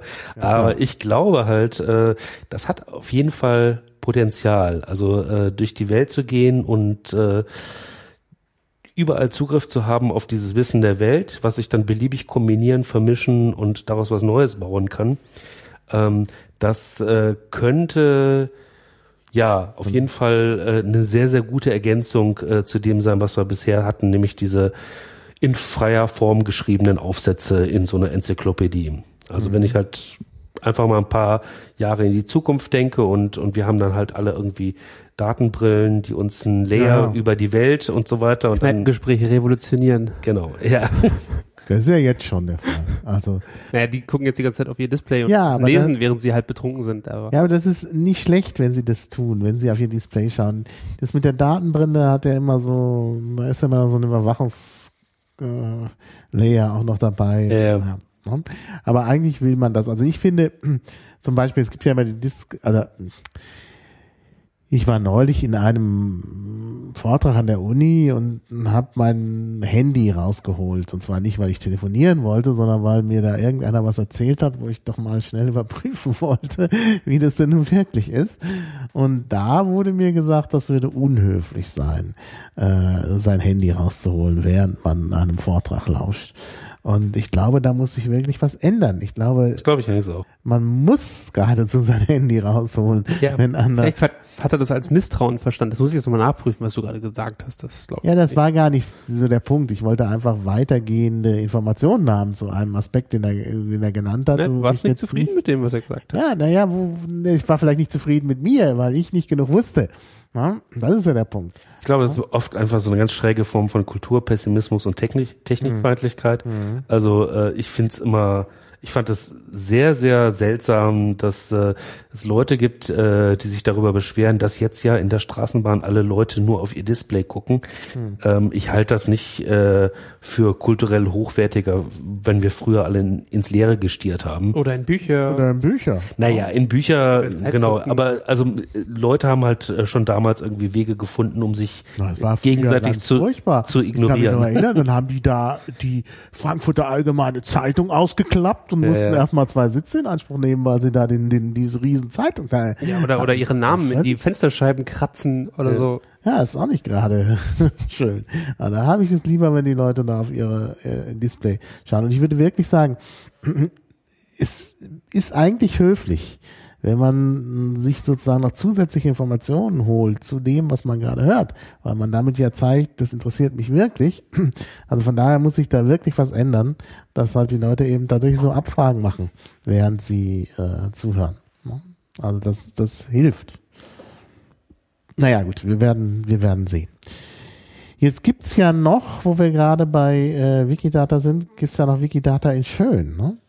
Ähm, es gibt ganz, ganz viele Anwendungen für Wikidata Ja, ich dachte an den und Riesen. sehr, sehr, sehr viele davon wurden von Magnus Manske geschrieben äh, und die Welt äh, sähe auch ganz anders aus, wenn es äh, Magnus Manske nicht gäbe. Das ist einer der Menschen, die angefangen haben, ähm, die Grundlagen für für das zu legen, was heute MediaWiki ist, also die Software hinter Wikipedia und der hat auch sehr schnell die Zeichen der Zeit erkannt, äh, was Wikidata ist und was damit möglich ist. Eins der Sachen, die damit möglich sind, ist äh, nennt sich Reasonator. Ja, das ist auch ein tolles äh, Projekt. Genau, und damit äh, wird auch nicht anderes gemacht, als einfach nur die Daten aus Wikidata rauszuziehen und sie schön anzuzeigen, aber sie sehen dann halt auch wirklich ganz schön schick aus. Ah, ich krieg, also, weißt du, wirklich deprecated hier deutsche Wikipedia. Ne, Es gibt natürlich einen Artikel Magnus Manske in der englischen Wikipedia. In der deutschen Wikipedia, äh, oh, jetzt gibt's doch einen. Äh, Ja. Ah, nee, nein, es gibt eben keinen. In der deutschen Wikipedia wird man umgeleitet auf Wikipedia Doppelpunkt Enzyklopädie slash Magnus Manske. Ne? Weil einfach Es ist echt da nicht, fiese Leute sind. Denn es müssen Leute sein, die sowas verbrechen. es ist Also, nicht angemessen. Äh, nicht angemessen. Also wir, wir sind, äh, wir müssen alle irgendwie Markus Manske richtig, richtig dankbar sein und so. Und das ist schade. Naja, dass er Magnus grad- Manske ist natürlich selber auch ganz bescheiden, deshalb äh, ne, Hat er seinen eigenen Artikel gelöscht? Nee, glaube ich nicht. Also der ist zwar bescheiden, aber das, das finde ich hier ist eine Art von Erniedrigung, das fügt man sich nicht selbst zu. Nee, das ist auch sehr, sehr schade, dass er gerade irgendwie halt in der deutschen Wikipedia-Community da jetzt auch in der letzten Zeit, ähm, ja, also unschöne Sachen erlebt hat. Äh, Aber ähm, nichtsdestotrotz, also es ist halt unbestritten seine Verdienste und äh, die sprechen dann vielleicht auch für sich. Und da muss man Ja, nicht ja, irgendwie jedem. Shitstorm hinterher äh, schnuppern. Genau. Ja. Genau. Ja, aber gut, aber immerhin in der englischen Wikipedia steht's ja drin. Ah, Da ist Genau. ja, Zu Und wenn es in Wikidata steht, dann ist es ja praktisch sprachneutral und man könnte Genau. irgendwann mal einen das Artikel ist daraus natürlich erzeugen. auch. Das ist natürlich auch, ne, den Artikel gibt's ja schon. Da muss man nur dahin verschieben, wo er hingehört. Ja. Aber, aber erzähl doch nochmal was über den Reasonator, äh, Joel. Das, dann, weil, weil, äh, Naja, wir das nun- jetzt einfach erwähnt, weil, äh, haben jetzt gesagt Magnus Manske, okay, aber was ist Reasonator? Reasonator ist einfach nur ein, ähm, eine Art, äh, die Daten, die in Wikidata drin sind, das sieht dieses, also man muss ja ehrlich sein, dieses, diese Oberfläche von Wikidata auf wikidata.org, das ist schon arg nerdig. Äh, das ist ganz nett, da kann man irgendwie Sachen schnell eintragen. Ähm, es soll vielleicht auch gar nicht so sehr ähm, schön aussehen, denn es geht halt um, um die, das schnelle Eintragen, das schnelle Auslesen. Ähm, es ist auch ähm, so, dass dass ja bei, bei Wikidata halt sowohl Menschen als auch Maschinen äh, klar. arbeiten. Soll für beide irgendwie gleich zugänglich sein. Es ist, äh, es ist wohl auch im Moment so, dass irgendwie, ich glaube, bis zu drei Viertel der Edits von, von Bots gemacht werden, also von Programmen. Da hat jemand dann mal irgendwie eine CD mit Einwohnerdaten aus China, die trägt dann natürlich nicht alle per Hand ein, sondern da schreibt er sich ein kleines Python-Skript und lädt das dann halt entsprechend hoch auf äh, Wikidata. Ähm, und, und bis zu drei Viertel aller Edits kommen halt von Bots, ähm, wo natürlich auch Menschen dahinter stehen, aber äh, erstmal, das sind Programme. Ähm, und ja, neben dieser nerdigen Oberfläche gibt's dann halt auch eine, die, die ist ein bisschen übersichtlicher und die ist für das menschliche Auge viel, viel angenehmer. Unter Tools bmflabs.org slash Reasonator findet man dieses dann und äh, da sieht man dann halt auch irgendwie diese ganze Magie der äh, Link Data, dass man dann da externe Ressourcen noch sehen kann. Ähm, es gibt dann, je nachdem, was, was das für ein Wissensgegenstand ist, äh, gibt es ein Bild, gibt es eine, eine Karte oder bei Personen gibt es dann oft auch eine Zeitleiste über das Leben und so weiter. Ja, es ist wirklich, ich meine, das ist wenig Aufwand und dadurch ist es halt einfach für, für äh, Menschen schon schöner. Ja, Ah, also hier zum Beispiel äh, Objekt Q96922, wird jetzt nicht weiter gesagt, was das ist. Äh, da kann ich sogar die Stimme hören und sowas alles. Schön, ja. Nicht schlecht. Ich bin gleich schon angetan. Also den Reasonator habe ich mir noch nicht so genau angeguckt, aber Ich fände es mal schön, wenn es so eine Art äh, Ausgabe von Wikidata in Ja. formulierten Sätzen gäbe. So, ich gebe irgendwas ein und äh, aus den Angaben, die in Wikidata stehen, werden Sätze formuliert, die man verstehen kann, die man vielleicht Mhm. einfach vorlesen könnte als, äh, Ja. als Computer. naja, das äh, ist ja jetzt schon so. Ja. Also ich suche mal gerade, ich weiß natürlich nicht alle äh, Q-Nummern, alle äh, Item, Nicht ja- alle auswendig, ja? nicht alle Ja, auswendig. ja. Ich weiß ein paar. ne? Oh, Also das ich äh, weiß, dass, wir von dir als äh, aber ich weiß zum Beispiel Q7, äh, sieben- äh, 76, Q76. Ähm, das ist Barack Obama. Das ist dann auch so ein sogenanntes Showcase-Item. Also das, da- das ist schon relativ vollständig. wüsste nur Q1. Ähm, ja, was ist denn Q1? Universum. Genau, es fängt an mit dem Universum und äh, geht dann äh, weiter mit der Erde. Ich glaube, die nächsten zehn Items wurden mittlerweile gelöscht, oder? Nee, nee, Kann das, sein? äh, ist nicht so. nee, wir nee. mal so. Und äh, zum Beispiel Q4 ist natürlich, ähm, ja, alle, die Chinesisch oder Japanisch können, wissen jetzt Bescheid, das ist der Tod. Deswegen gibt es keinen vierten Stock im, Stock, genau. in Haben Ostasien. sich Leute viel Gedanken gemacht, bevor sie. Ja, ja, man könnte fast denken, dass das von Nerds auch. Äh, Oh, beschrieben- 42 war irgendwie Douglas Adams, oder? Richtig. Ah, ja. Es gibt so viel zu entdecken. Es gibt wirklich viel zu entdecken. Es sind natürlich alle, alle Zahlen äh, sind äh, äh, ja zufällig vergeben, aber manche Zahlen sind halt zufälliger als andere. Aufsteigend. Nicht zufällig, sondern das nächste, was frei war, wurde dafür genommen. Ja, nee, wir haben, wir haben schon darauf geachtet, dass äh, einige Zahlen auch auf den Wissensgegenständen landen, wo es sinnvoll wäre. Genau. Es ist gar nicht so, so leicht, so Easter Eggs beim Open Source Projekt einzubauen, weil äh, man ja immer mit äh, offenen Karten spielen muss und so. Ja, ja, klar. Ich hatte, glaube ich, versucht, die Enterprise auf Q1701 zu legen, aber es ist mir nicht gelungen. Ja. Genau, also sie, gehen wir halt irgendwie mal auf dieses, bei Resonator zum Beispiel auf dieses Item äh, Q76, Q76 und äh, da finden wir dann äh, unter den ganzen Schreibweisen in verschiedenen Sprachen.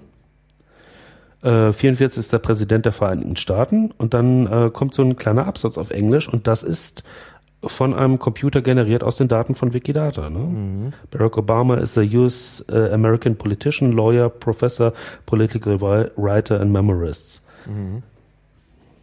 So, Ja. Das, das ist genau das, was du dir vorgestellt hast. Das könnte man halt machen. So, das ist äh, etwas, was äh, bei vielen Wikipedianern dann jetzt nicht unbedingt äh, zu Hurrageschrei führt, denn äh, da sagt man dann halt irgendwie, ja, werden wir jetzt alle durch Maschinen ersetzt. Und man muss auch sagen, ähm, Ja, Ja. nicht? Ja, aber ich gucke jetzt hier gerade zum Beispiel, weil mir nichts Besseres eingefallen ist, wieder mich selbst an. Und da ist eben auch am Anfang dieser Text, ähm, vom, der offenbar Computer generiert ist. Äh, und äh, da steht schon vieles Wichtiges drin. Und wenn ich mir jetzt vorstelle, ich müsste eine Person schnell mal vorstellen irgendwo, bei so einem Kongress oder so, dann habe ich hier einfach mal alles übersichtlich. Und da ist es oft auch besser, Tabellen zu haben, als, als jetzt lange äh, verschwurbelte Texte. Aber das ist schon praktisch. Also muss ich echt sagen, äh, ja. Also das, das äh, finde ich jetzt sehr angenehm. Also gerade beim Resonator, weil das eben so schön aufbereitet ist, dass man einfach so, äh, ja, schon so viele Sachen sieht. ja, Ja. genau. Also auf einen Blick hat man da, ja. Ja, Q96922 ist das, ne? ja, genau. das sind so Nummern, die wir wissen. Wie man wissen muss, genau. Genau. Ja. Ja. Bei Wikidata finden sich auch Informationen, die ich jetzt meines Wissens nicht in irgendwelchen Wikipedia-Artikeln über mich gefunden habe, aber ich lese die, ich verfolge die nicht so genau. So, äh, nehmen wir, ändern wir das Thema. ja, also ich finde das wirklich klasse. Also gerade diesen, diesen Resonator, ich muss das mal verlinken hier. Also das sieht einfach schick aus, aber das ist jetzt auch nichts anderes als das, was irgendwie in Wikidata sowieso schon drin steht. Und Ja, ja. da könnte man sich halt ganz, ganz viele andere Anwendungen Ja, äh, vorstellen. Man könnte da noch viele andere, man könnte da noch sehr so viele so grafische Sachen machen, dass man halt die Verknüpfungen auch alle mal sichtbar macht und so. Also was wir letztes Jahr gemacht haben, wir versuchen ja immer bei, bei Wikimedia Deutschland halt so freies Wissen in die Welt zu tragen. Da haben wir uns äh, überlegt, es gibt halt äh, ja eine ganz, ganz interessante Gruppe von, von programmierwütigen und programmierbegeisterten Menschen, ähm, sind halt Spieleentwickler, Computerspieleentwickler.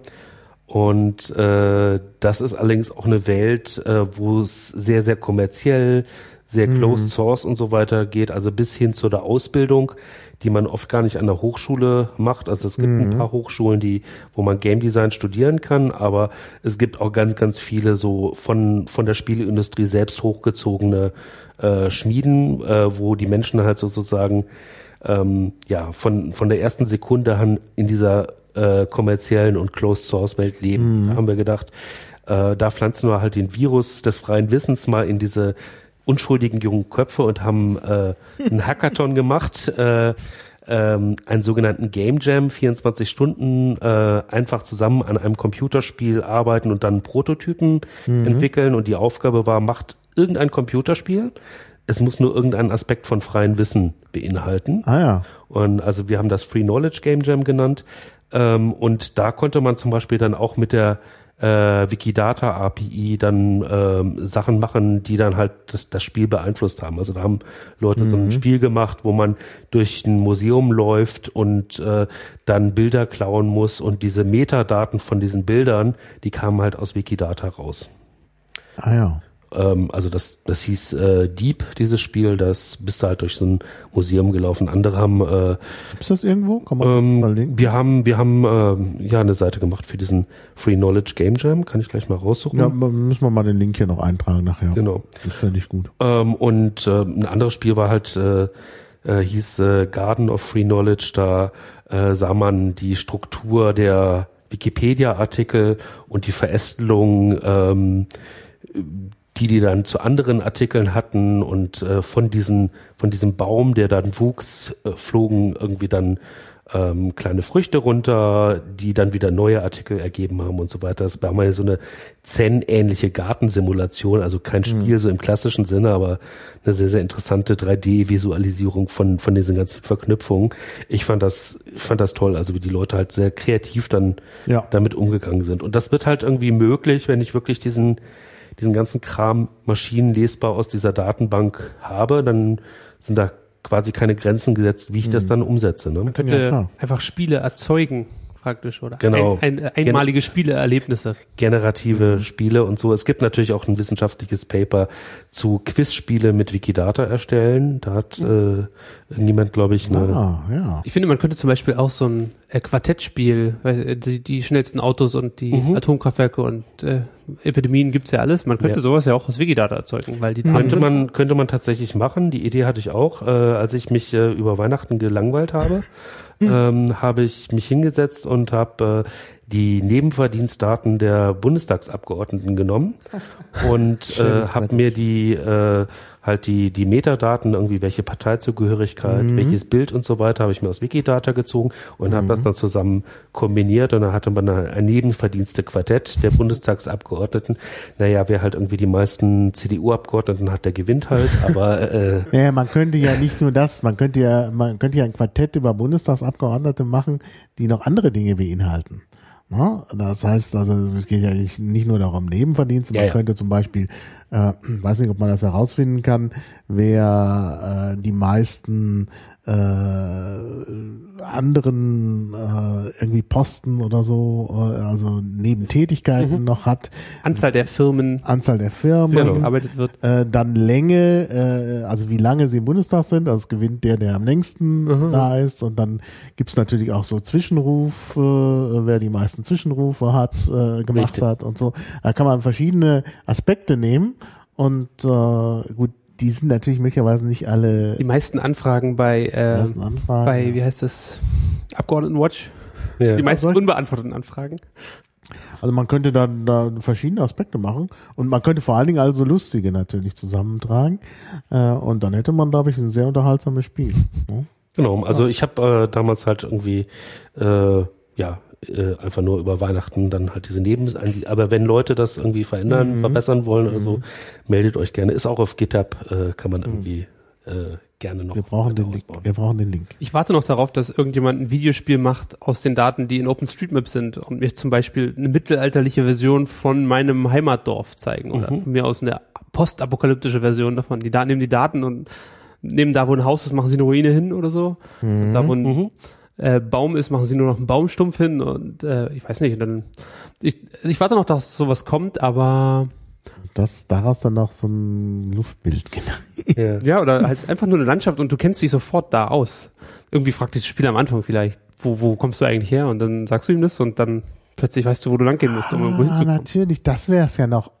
Du machst dann so eine Art World of Warcraft und Mhm. da, wo man langläuft, das ist praktisch die eigene Gegend. Genau. ähm, Im Postapokalyptisch. Das ist natürlich eine super Sache. Hier, bau dein Dorf wieder auf oder so. Oder bau deine Stadt wieder auf. Nee, Handel mit den Nachbarstädten. Also ich meine, die, die Ideen sprudeln halt sofort Ja, ja. und man merkt halt irgendwie, was, was diese offenen Daten halt quasi auch dann irgendwie freisetzen können. Ne? Also das ist Hm. äh, gerade diese ganzen Beamten, die immer sagen, das ist doch nur extra Arbeit, wenn wir diesen ganzen Quatsch dann auch noch irgendwie zur Verfügung äh, zum Download oder so. Äh, Ja. Es ist sofort, es ist sofort was damit nach, machbar. Jeder, äh, der einmal kurz drüber nachdenkt, weiß einfach, da kommen andere auf Ideen, die ich mir selber nie ausgedacht hätte oder so. Das stimmt. Also da kann man wirklich enorm viele Sachen machen. Das ist eigentlich wirklich das, also da ist mal wirklich so eine richtige Offenheit, weil es nicht nur einfach offene Daten sind im Sinne, dass jeder da was machen kann, sondern es sind eben einfach auch, ja, eben Daten. Gäbe es irgendwas, das mich juristisch davon abhalten könnte, so ein Spiel zu bauen? Oder dürfte ich das dann vielleicht Ich nicht? denke nicht. Also es, es gibt gerade bei Berlin gibt es halt äh, äh, ganz, ganz toll das 3D-Modell der Stadt Berlin. Das ist äh, offen verfügbar. Also da kann man, ähm, das hat äh, das hat äh, die Technologiestiftung äh, und halt irgendwie die entsprechende Senatsstelle für für die offenen Daten in Berlin hat halt so ein so ein richtig tolles 3D-Modell, wo man äh, durchfliegen kann quasi. Durch, äh, durch Und die Frage ist, wie offen ist das? Und wenn du jetzt ankommst und daraus ein postapokalyptisches Berlin bastelst, Das, äh, da könnten Leute vielleicht sagen, Moment. Äh, soweit Oh, ich das das verstehe, gedacht. ist das, äh, wird die das vielleicht ärgern, aber das ist halt unter einer Ach so. offenen Lizenz äh, auch tatsächlich rausgegeben. Also Mhm. für alle verfügbar. Ja, Das ist nicht nur kostenlos, sondern auch frei. Ja. Mhm. Also, du hast den Job. Ja. Äh, es werden mir gerade Zeichen gemacht, ich weiß nicht. äh, ja, wir sind ja zu dritt, also gut. Äh, was wollte ich denn sagen? Äh, ja, also zu Open, zu Wikidata, äh, haben wir da noch äh, irgendwie, also ich hatte jetzt Also da könnte ich jetzt noch Resonator. so ein, zwei Stunden drüber Ja, sprechen, aber also das du ja noch mal ein Wichtigste paar- haben wir jetzt, äh, glaube ich, auch ange, angedeutet. Du kannst doch, du kannst doch am, am besten, naja, was heißt das Wichtigste? Äh, also kannst gerne auch noch ein bisschen mehr äh, dazu sagen. Ähm, also eigentlich haben wir noch nicht so viel über Wikidata. Also diese, dieser Resonator ist natürlich eine schöne Sache. Ähm, und du sagst, es gibt ja noch weitere Anwendungen, die irgendwie äh, Na, also was, was halt irgendwie sehr, sehr einfach ist, man, man kann dann halt irgendwie nach Lücken suchen und äh, die dann halt auch ausfüllen. Ähm, es wird irgendwie im Moment sehr, sehr viel da eingefügt. Also äh, das ist, ist etwas, was ich mir am Anfang gar nicht so richtig vorstellen konnte. Also ich konnte mir nicht vorstellen, dass es tatsächlich so eine große Community von Menschen gibt, äh, die in ihrer Freizeit Daten in ein Formular eintragen und damit irgendwie die Welt zum besseren Ort machen. Ja. Das äh, war mir nicht so klar, wie viele Leute es da gibt, wenn auch die meisten Edits halt irgendwie von von äh, Programmen gemacht werden, aber trotzdem ähm, so von den von der Zahl der äh, Editoren, die sehr, sehr aktiv sind, ist, ist Wikidata halt wirklich eines der, der größten Projekte in diesem ganzen Wikiversum. Also die richtig großen Wikipedien, die deutsche, die englische sind noch davor und Commons, dieses äh, Bilder- und Medienverzeichnis. Aber dann kommt halt auch schon Wikidata. Das ist äh, für ein Projekt, das es halt erst seit drei Jahren gibt äh, und wo immer auch noch dran gearbeitet wird, wo immer auch noch nicht alle Features fertig sind, äh, ist das, ist das auf jeden Fall eine Sache. Etwas, was jetzt demnächst auf jeden Fall auch noch kommen ist, ist äh, sowas wie, ja, das haben wir auf eine gewisse Art und Weise schon, aber noch nicht in der Form, wie wir es gerne hätten. Das sind Maßeinheiten, ähm, dass ich halt sagen kann, äh, so und so groß ist äh, dieser Berg und so. Und das will ich natürlich, wenn ich zum Beispiel das in der englischen Wikipedia habe, äh, will ich das sowohl in Meilen als auch in äh, Metern oder Kilometern angeben und das auch nebeneinander. Ähm, das ist etwas, was uns schon irgendwie bei, bei Kalendern große Kopfzerbrechen gemacht hat. Äh, da gibt es dann ähm, ja diese natürlich julianische Kalender und gregorianische Kalender. Äh, diese beiden Daten müssen halt auch in der Form eingegeben. Also gerade bei historischen Daten ist das wichtig. Und es ist dann auch wichtig, dass die Datenbank an sich keine Vorgaben über äh, die Verfasstheit der Welt macht. Also irgendwann findet man dann heraus, dass es äh, in Finnland auch mal, glaube ich, einen 32. Ab, äh, 32. Februar gab bei der Aha. Umstellung des Kalenders. An diesem Datum sind natürlich ja dann auch Sachen passiert. Äh, auch das muss irgendwie eingegeben werden können. Ähm, die Welt ist halt irgendwie doch ein bisschen komplexer, als man sich das normalerweise vorstellt. Und wenn man dann einfach die Datenbank äh, auf den Normalfall zurücktrimmt, dann verliert man halt auch eine ganze Menge Wissen. ne? Ähm, Ja. ja. Ähm, also wie gesagt, die, diese Maßeinheiten, das wird auf jeden Fall noch eine Sache sein. Ähm, es wäre schön, wenn das, was jetzt bei Commons drin ist, diese ganze Bilderdatenbank oder so, wenn das Ja. in der Form auch noch äh, abbildbar ist, dass ich dann halt auch wirklich in diesen Bildern in der Form suchen kann, äh, wie ich mir das halt fürs Jahr 2016 so vorstelle, dass ich sage, hier, ich hätte gerne alle Bilder, die unter einer bestimmten Lizenz sind, äh, äh, wo vielleicht ein Mann im Vordergrund steht und äh, die Hauptfarbe des Bildes ist rot. Das wäre halt alles so Sachen, die man äh, in diesen Metadaten der Bilder halt eintragen könnte. Das funktioniert so im Moment bei Commons nicht. Da wird viel über Kategorien oder so ges- gelöst, aber man könnte halt im Hintergrund genau die Technik arbeiten lassen, ähm, die jetzt auch bei Wikidata arbeitet, dass äh, halt wirklich strukturierte Daten äh, darüber angelegt werden. Ähm, das wird irgendwie auch etwas sein, woran dann jetzt, äh, woran man sich dann jetzt mal machen müsste und äh, dann Commons irgendwie ein bisschen anders gestalten könnte. Ah ja.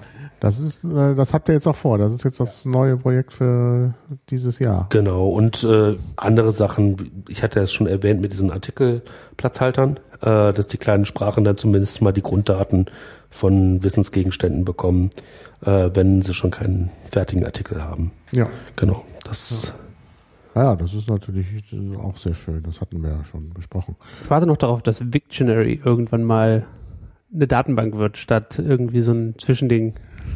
Genau. Wird auch passieren? Natürlich wird das passieren. Also natürlich wird das passieren und äh, das ist äh, das ist aber dann auch nochmal ein ganz ganz komplexes äh, Thema. Kann ich mir Also, vorstellen. Ja, ja. Das Da muss man eine Menge Gehirnschmalz reinstecken. Äh, Ja. Das sind natürlich alles strukturierte Daten und die sind jetzt im Moment in einer Form abgelegt, äh, die auf keinen, also die, die nicht richtig ist so. Ähm, aber Mhm. äh, da will man dann auch irgendwie nichts falsch machen. Ähm, aber das bietet sich einfach total an. Also so ein Also das sollte auch passieren. Also das halte ich für ganz äh, wichtig auch. Aber natürlich eine große Herausforderung. Das war ja von Anfang an schon bei, bei Wiktionary ein Problem. Ja. Ja, dass man da eigentlich das falsche Ding hatte. Aber alle standen damals auf Wikis und haben gesagt, jetzt machen wir das so. richtig. Und so Ja, er- mittlerweile wissen wir ein bisschen mehr, wir wissen irgendwie was über. Ja. genau. Also jetzt ist das neue Ding halt strukturierte Daten in Datenbanken. Mhm. Ähm, ja. Ja, also das ist sicherlich äh, gut. Und da kann man sicherlich viel damit machen. Also ich hatte hier auch auf unserer Vorbereitungsliste noch Wolfram Alpha, was ja eigentlich kein äh, äh, Datenbankprojekt ist, aber es ist natürlich ein Projekt, ähm, was auf Datenbanken massiv zurückgreift. Denn das, da geht es ja eigentlich um Berechnungen äh, über Daten. Ne? Ja. Also das ist eigentlich auch so ein, so ein Ding, was man äh, Ja, vor allen Dingen ist es eine Frage, äh, fra ähm, also Antwortungsmaschine. Frage-Beantwortungsmaschine, ne? Question Engine ähm, und äh, sowas gibt's dann auch schon in der Form ähm, auch basierend ähm, auf Wikidata. Also das Projekt heißt Ask Platypus, also äh, ASK und dann platyp.us, also wie das Schnabeltier. Ask Platypus. Das ist ein Typ und dann Us. Genau, und das war ein Projekt, was äh, ähm, Studenten von der französischen Uni als, als Masterprojekt äh, gemacht haben. Ist Also, zwischen, zwischen Ask und Platyp irgend noch was? nee, das ist zusammengeschrieben. Also Ask Platyp und dann Us. Genau, Okay. Ja, ich habe es gefunden. genau. Und da kann man, äh, ich glaube, sie arbeiten auch daran, dass es auf Französisch ist, aber im Moment funktioniert es jetzt auf Englisch und da kann ich dann irgendwie so Fragen stellen wie zum Beispiel, das äh, fand ich irgendwie sehr, äh, Who is Michelle Obamas husband's father? Mhm. Und diese Frage kann ich dann in Ask Platypus rein stellen. Who is Michelle Obamas husband's father? Und dann bekomme ich auch die entsprechende Antwort. Das ist nämlich Barack Obama Senior. Und da ist schon eine Menge für zu tun. Man kann sich dann halt, äh, da gibt's auch so einen kleinen Knopf mit, äh, zeigt mir die internen Resultate. Da kann man dann unter die Haube gucken, wie, wie dieser Parser sozusagen die linguistische Struktur davon aufgedröselt hat und äh, diese diese Werte sozusagen dann an Wikidata stellt und versucht da irgendwie die, die Wissenslücken zu füllen. Ach, wie interessant. Ich habe gerade mal so Sachen eingegeben wie Where is Steglitz Seelendorf? Ja. und da kommt natürlich eine OpenStreetMap-Karte Klar. und zeigt es mir. Das ist schon ganz gut. Ja. Und äh, also da muss man einfach sagen, das ist jetzt nicht so wie, wie ähm, Wolfram Alpha, wo halt äh, ganz, ganz viele Leute ganz, ganz lange dran gearbeitet haben, sondern das ist eine kleine Gruppe von, von unter zehn Mhm. Studierenden, die halt äh, das innerhalb von wenigen Monaten zusammengehackt haben. Und äh, das ist für mich auch so ein kleiner Ausblick auf, auf die, auf das, was dann in der Zukunft halt mal mit strukturierten Daten alles so möglich sein kann. Ne? Mhm. Super faszinierend. Zumindest für mich.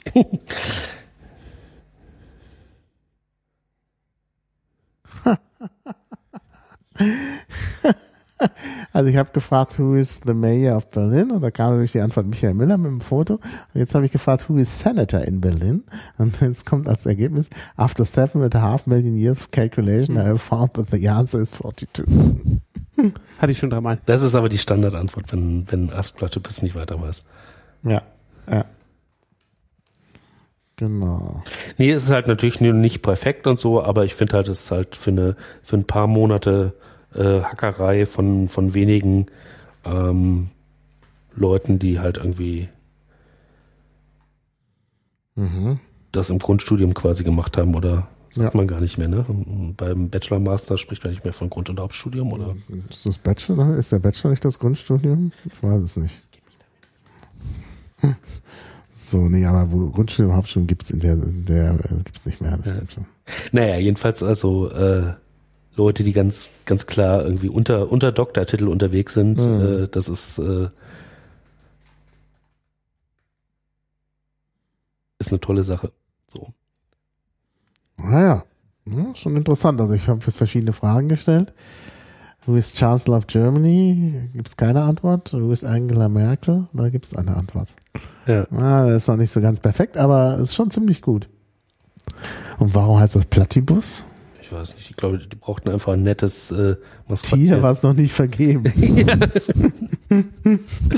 Und das Schnabeltier ist doch ein, ist ja, ein ist eigentlich Tier, ein oder? schönes Tier. Ja, da ist was dran. Da ist was dran. Ja, ich glaube, dass also zumindest unsere Vor, äh, unsere Vorbereitungsliste ist soweit erschöpft, oder? Haben wir da noch was? Ah, ich habe noch eine, das passt jetzt nicht so gut, aber wir können es ja trotzdem noch mal nehmen. Demos habe ich hier noch stehen. Ja, so ein, so ein Verzeichnis ne, für Internetlinks ganz, ganz am Anfang. Das dürfte so das erste Mhm. Massenkollaborationsprojekt im Internet gewesen sein. Mhm. Also so ein Versuch, so eine Art offenes Yahoo oder sowas aufzubauen. Mhm. Ja. Ja, ich kann mich auch erinnern, ich habe da damals auch eifrig irgendwelche Sachen eingetragen. Ja. Und auch da steckt dann ähm, von der Datenstruktur wieder dieses RDF dahinter. Resource Description Framework. Das ist das, was äh, ich da irgendwie gerade mit bei Query Wikidata beschrieben habe, diese Subjekt-Prädikat-Objekt-Struktur Mhm. über das Wissen und das, da kannst du halt äh, Demos kannst du halt auch in solche Subjekt-Prädikat-Objekt-Aussagen reinbringen. Mhm. Weil Also dieses das, da wird schon ganz schön lange dran. Äh, Demos ist, glaube ich, ziemlich alt. Also ich muss, äh, guck mal gerade, was man in der Wikipedia darüber findet. Äh, aber das ist, äh, also kommt mir jetzt so vor, dass ich da, dass das beim Demos, also, ah, das gehört AOL, wusste ich gar nicht. Das, nee, ist noch gar nicht so alt. 1998 erst. Hm. Mir kam es älter vor. ja, mir kommt es auch irgendwie älter vor. Also es, Ich glaube, da gab es einen Vorläufer. Das finde ich zwar jetzt hier nicht. Ja, aber hier steht immer nur was von 1998. Aber immerhin alt genug jetzt. Also. Ja. Also auf jeden Fall aus einer Zeit, bevor es äh, Wikipedia zum Beispiel gab, bevor es YouTube gab, bevor es Facebook gab. Also das Internet hat sich seitdem schon ein bisschen verändert. aber aber bis Wikipedia war es nicht weit von 1998. ja, 2001. war- Ja, aber vorher gab es ja schon, gut, das zählt jetzt vielleicht nicht da, das, äh, den, den Vorläufer New, New, New, Pedia. Nupedia, Ja. genau. Also, ja, klar. Mhm. Genau, ja. Nun, dann haben, sind wir auch noch einmal kurz zu den Anfängen des Internets zurückgekommen. Gut, dann würde ich sagen, wer hat noch was Wichtiges zu sagen? Gibt es aus dem Chat noch? Äh, äh, ah, jetzt verstehe ich. Verste, äh, ah ja. Hm. Äh, also Im Chat verabschiedet man sich schon. Ja. Tja. Dann tun wir das vielleicht auch.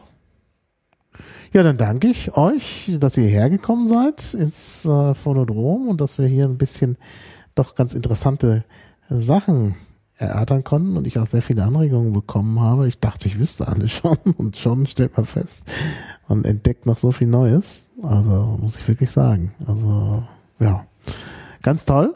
Also ganz herzlichen Dank. Und danke auch den Leuten im Chat und wer da sonst noch hier äh, Beiträge geleistet hat. Äh, und ja, dann äh, bis demnächst. Also, tschüss. Tschüss. Tschö. So.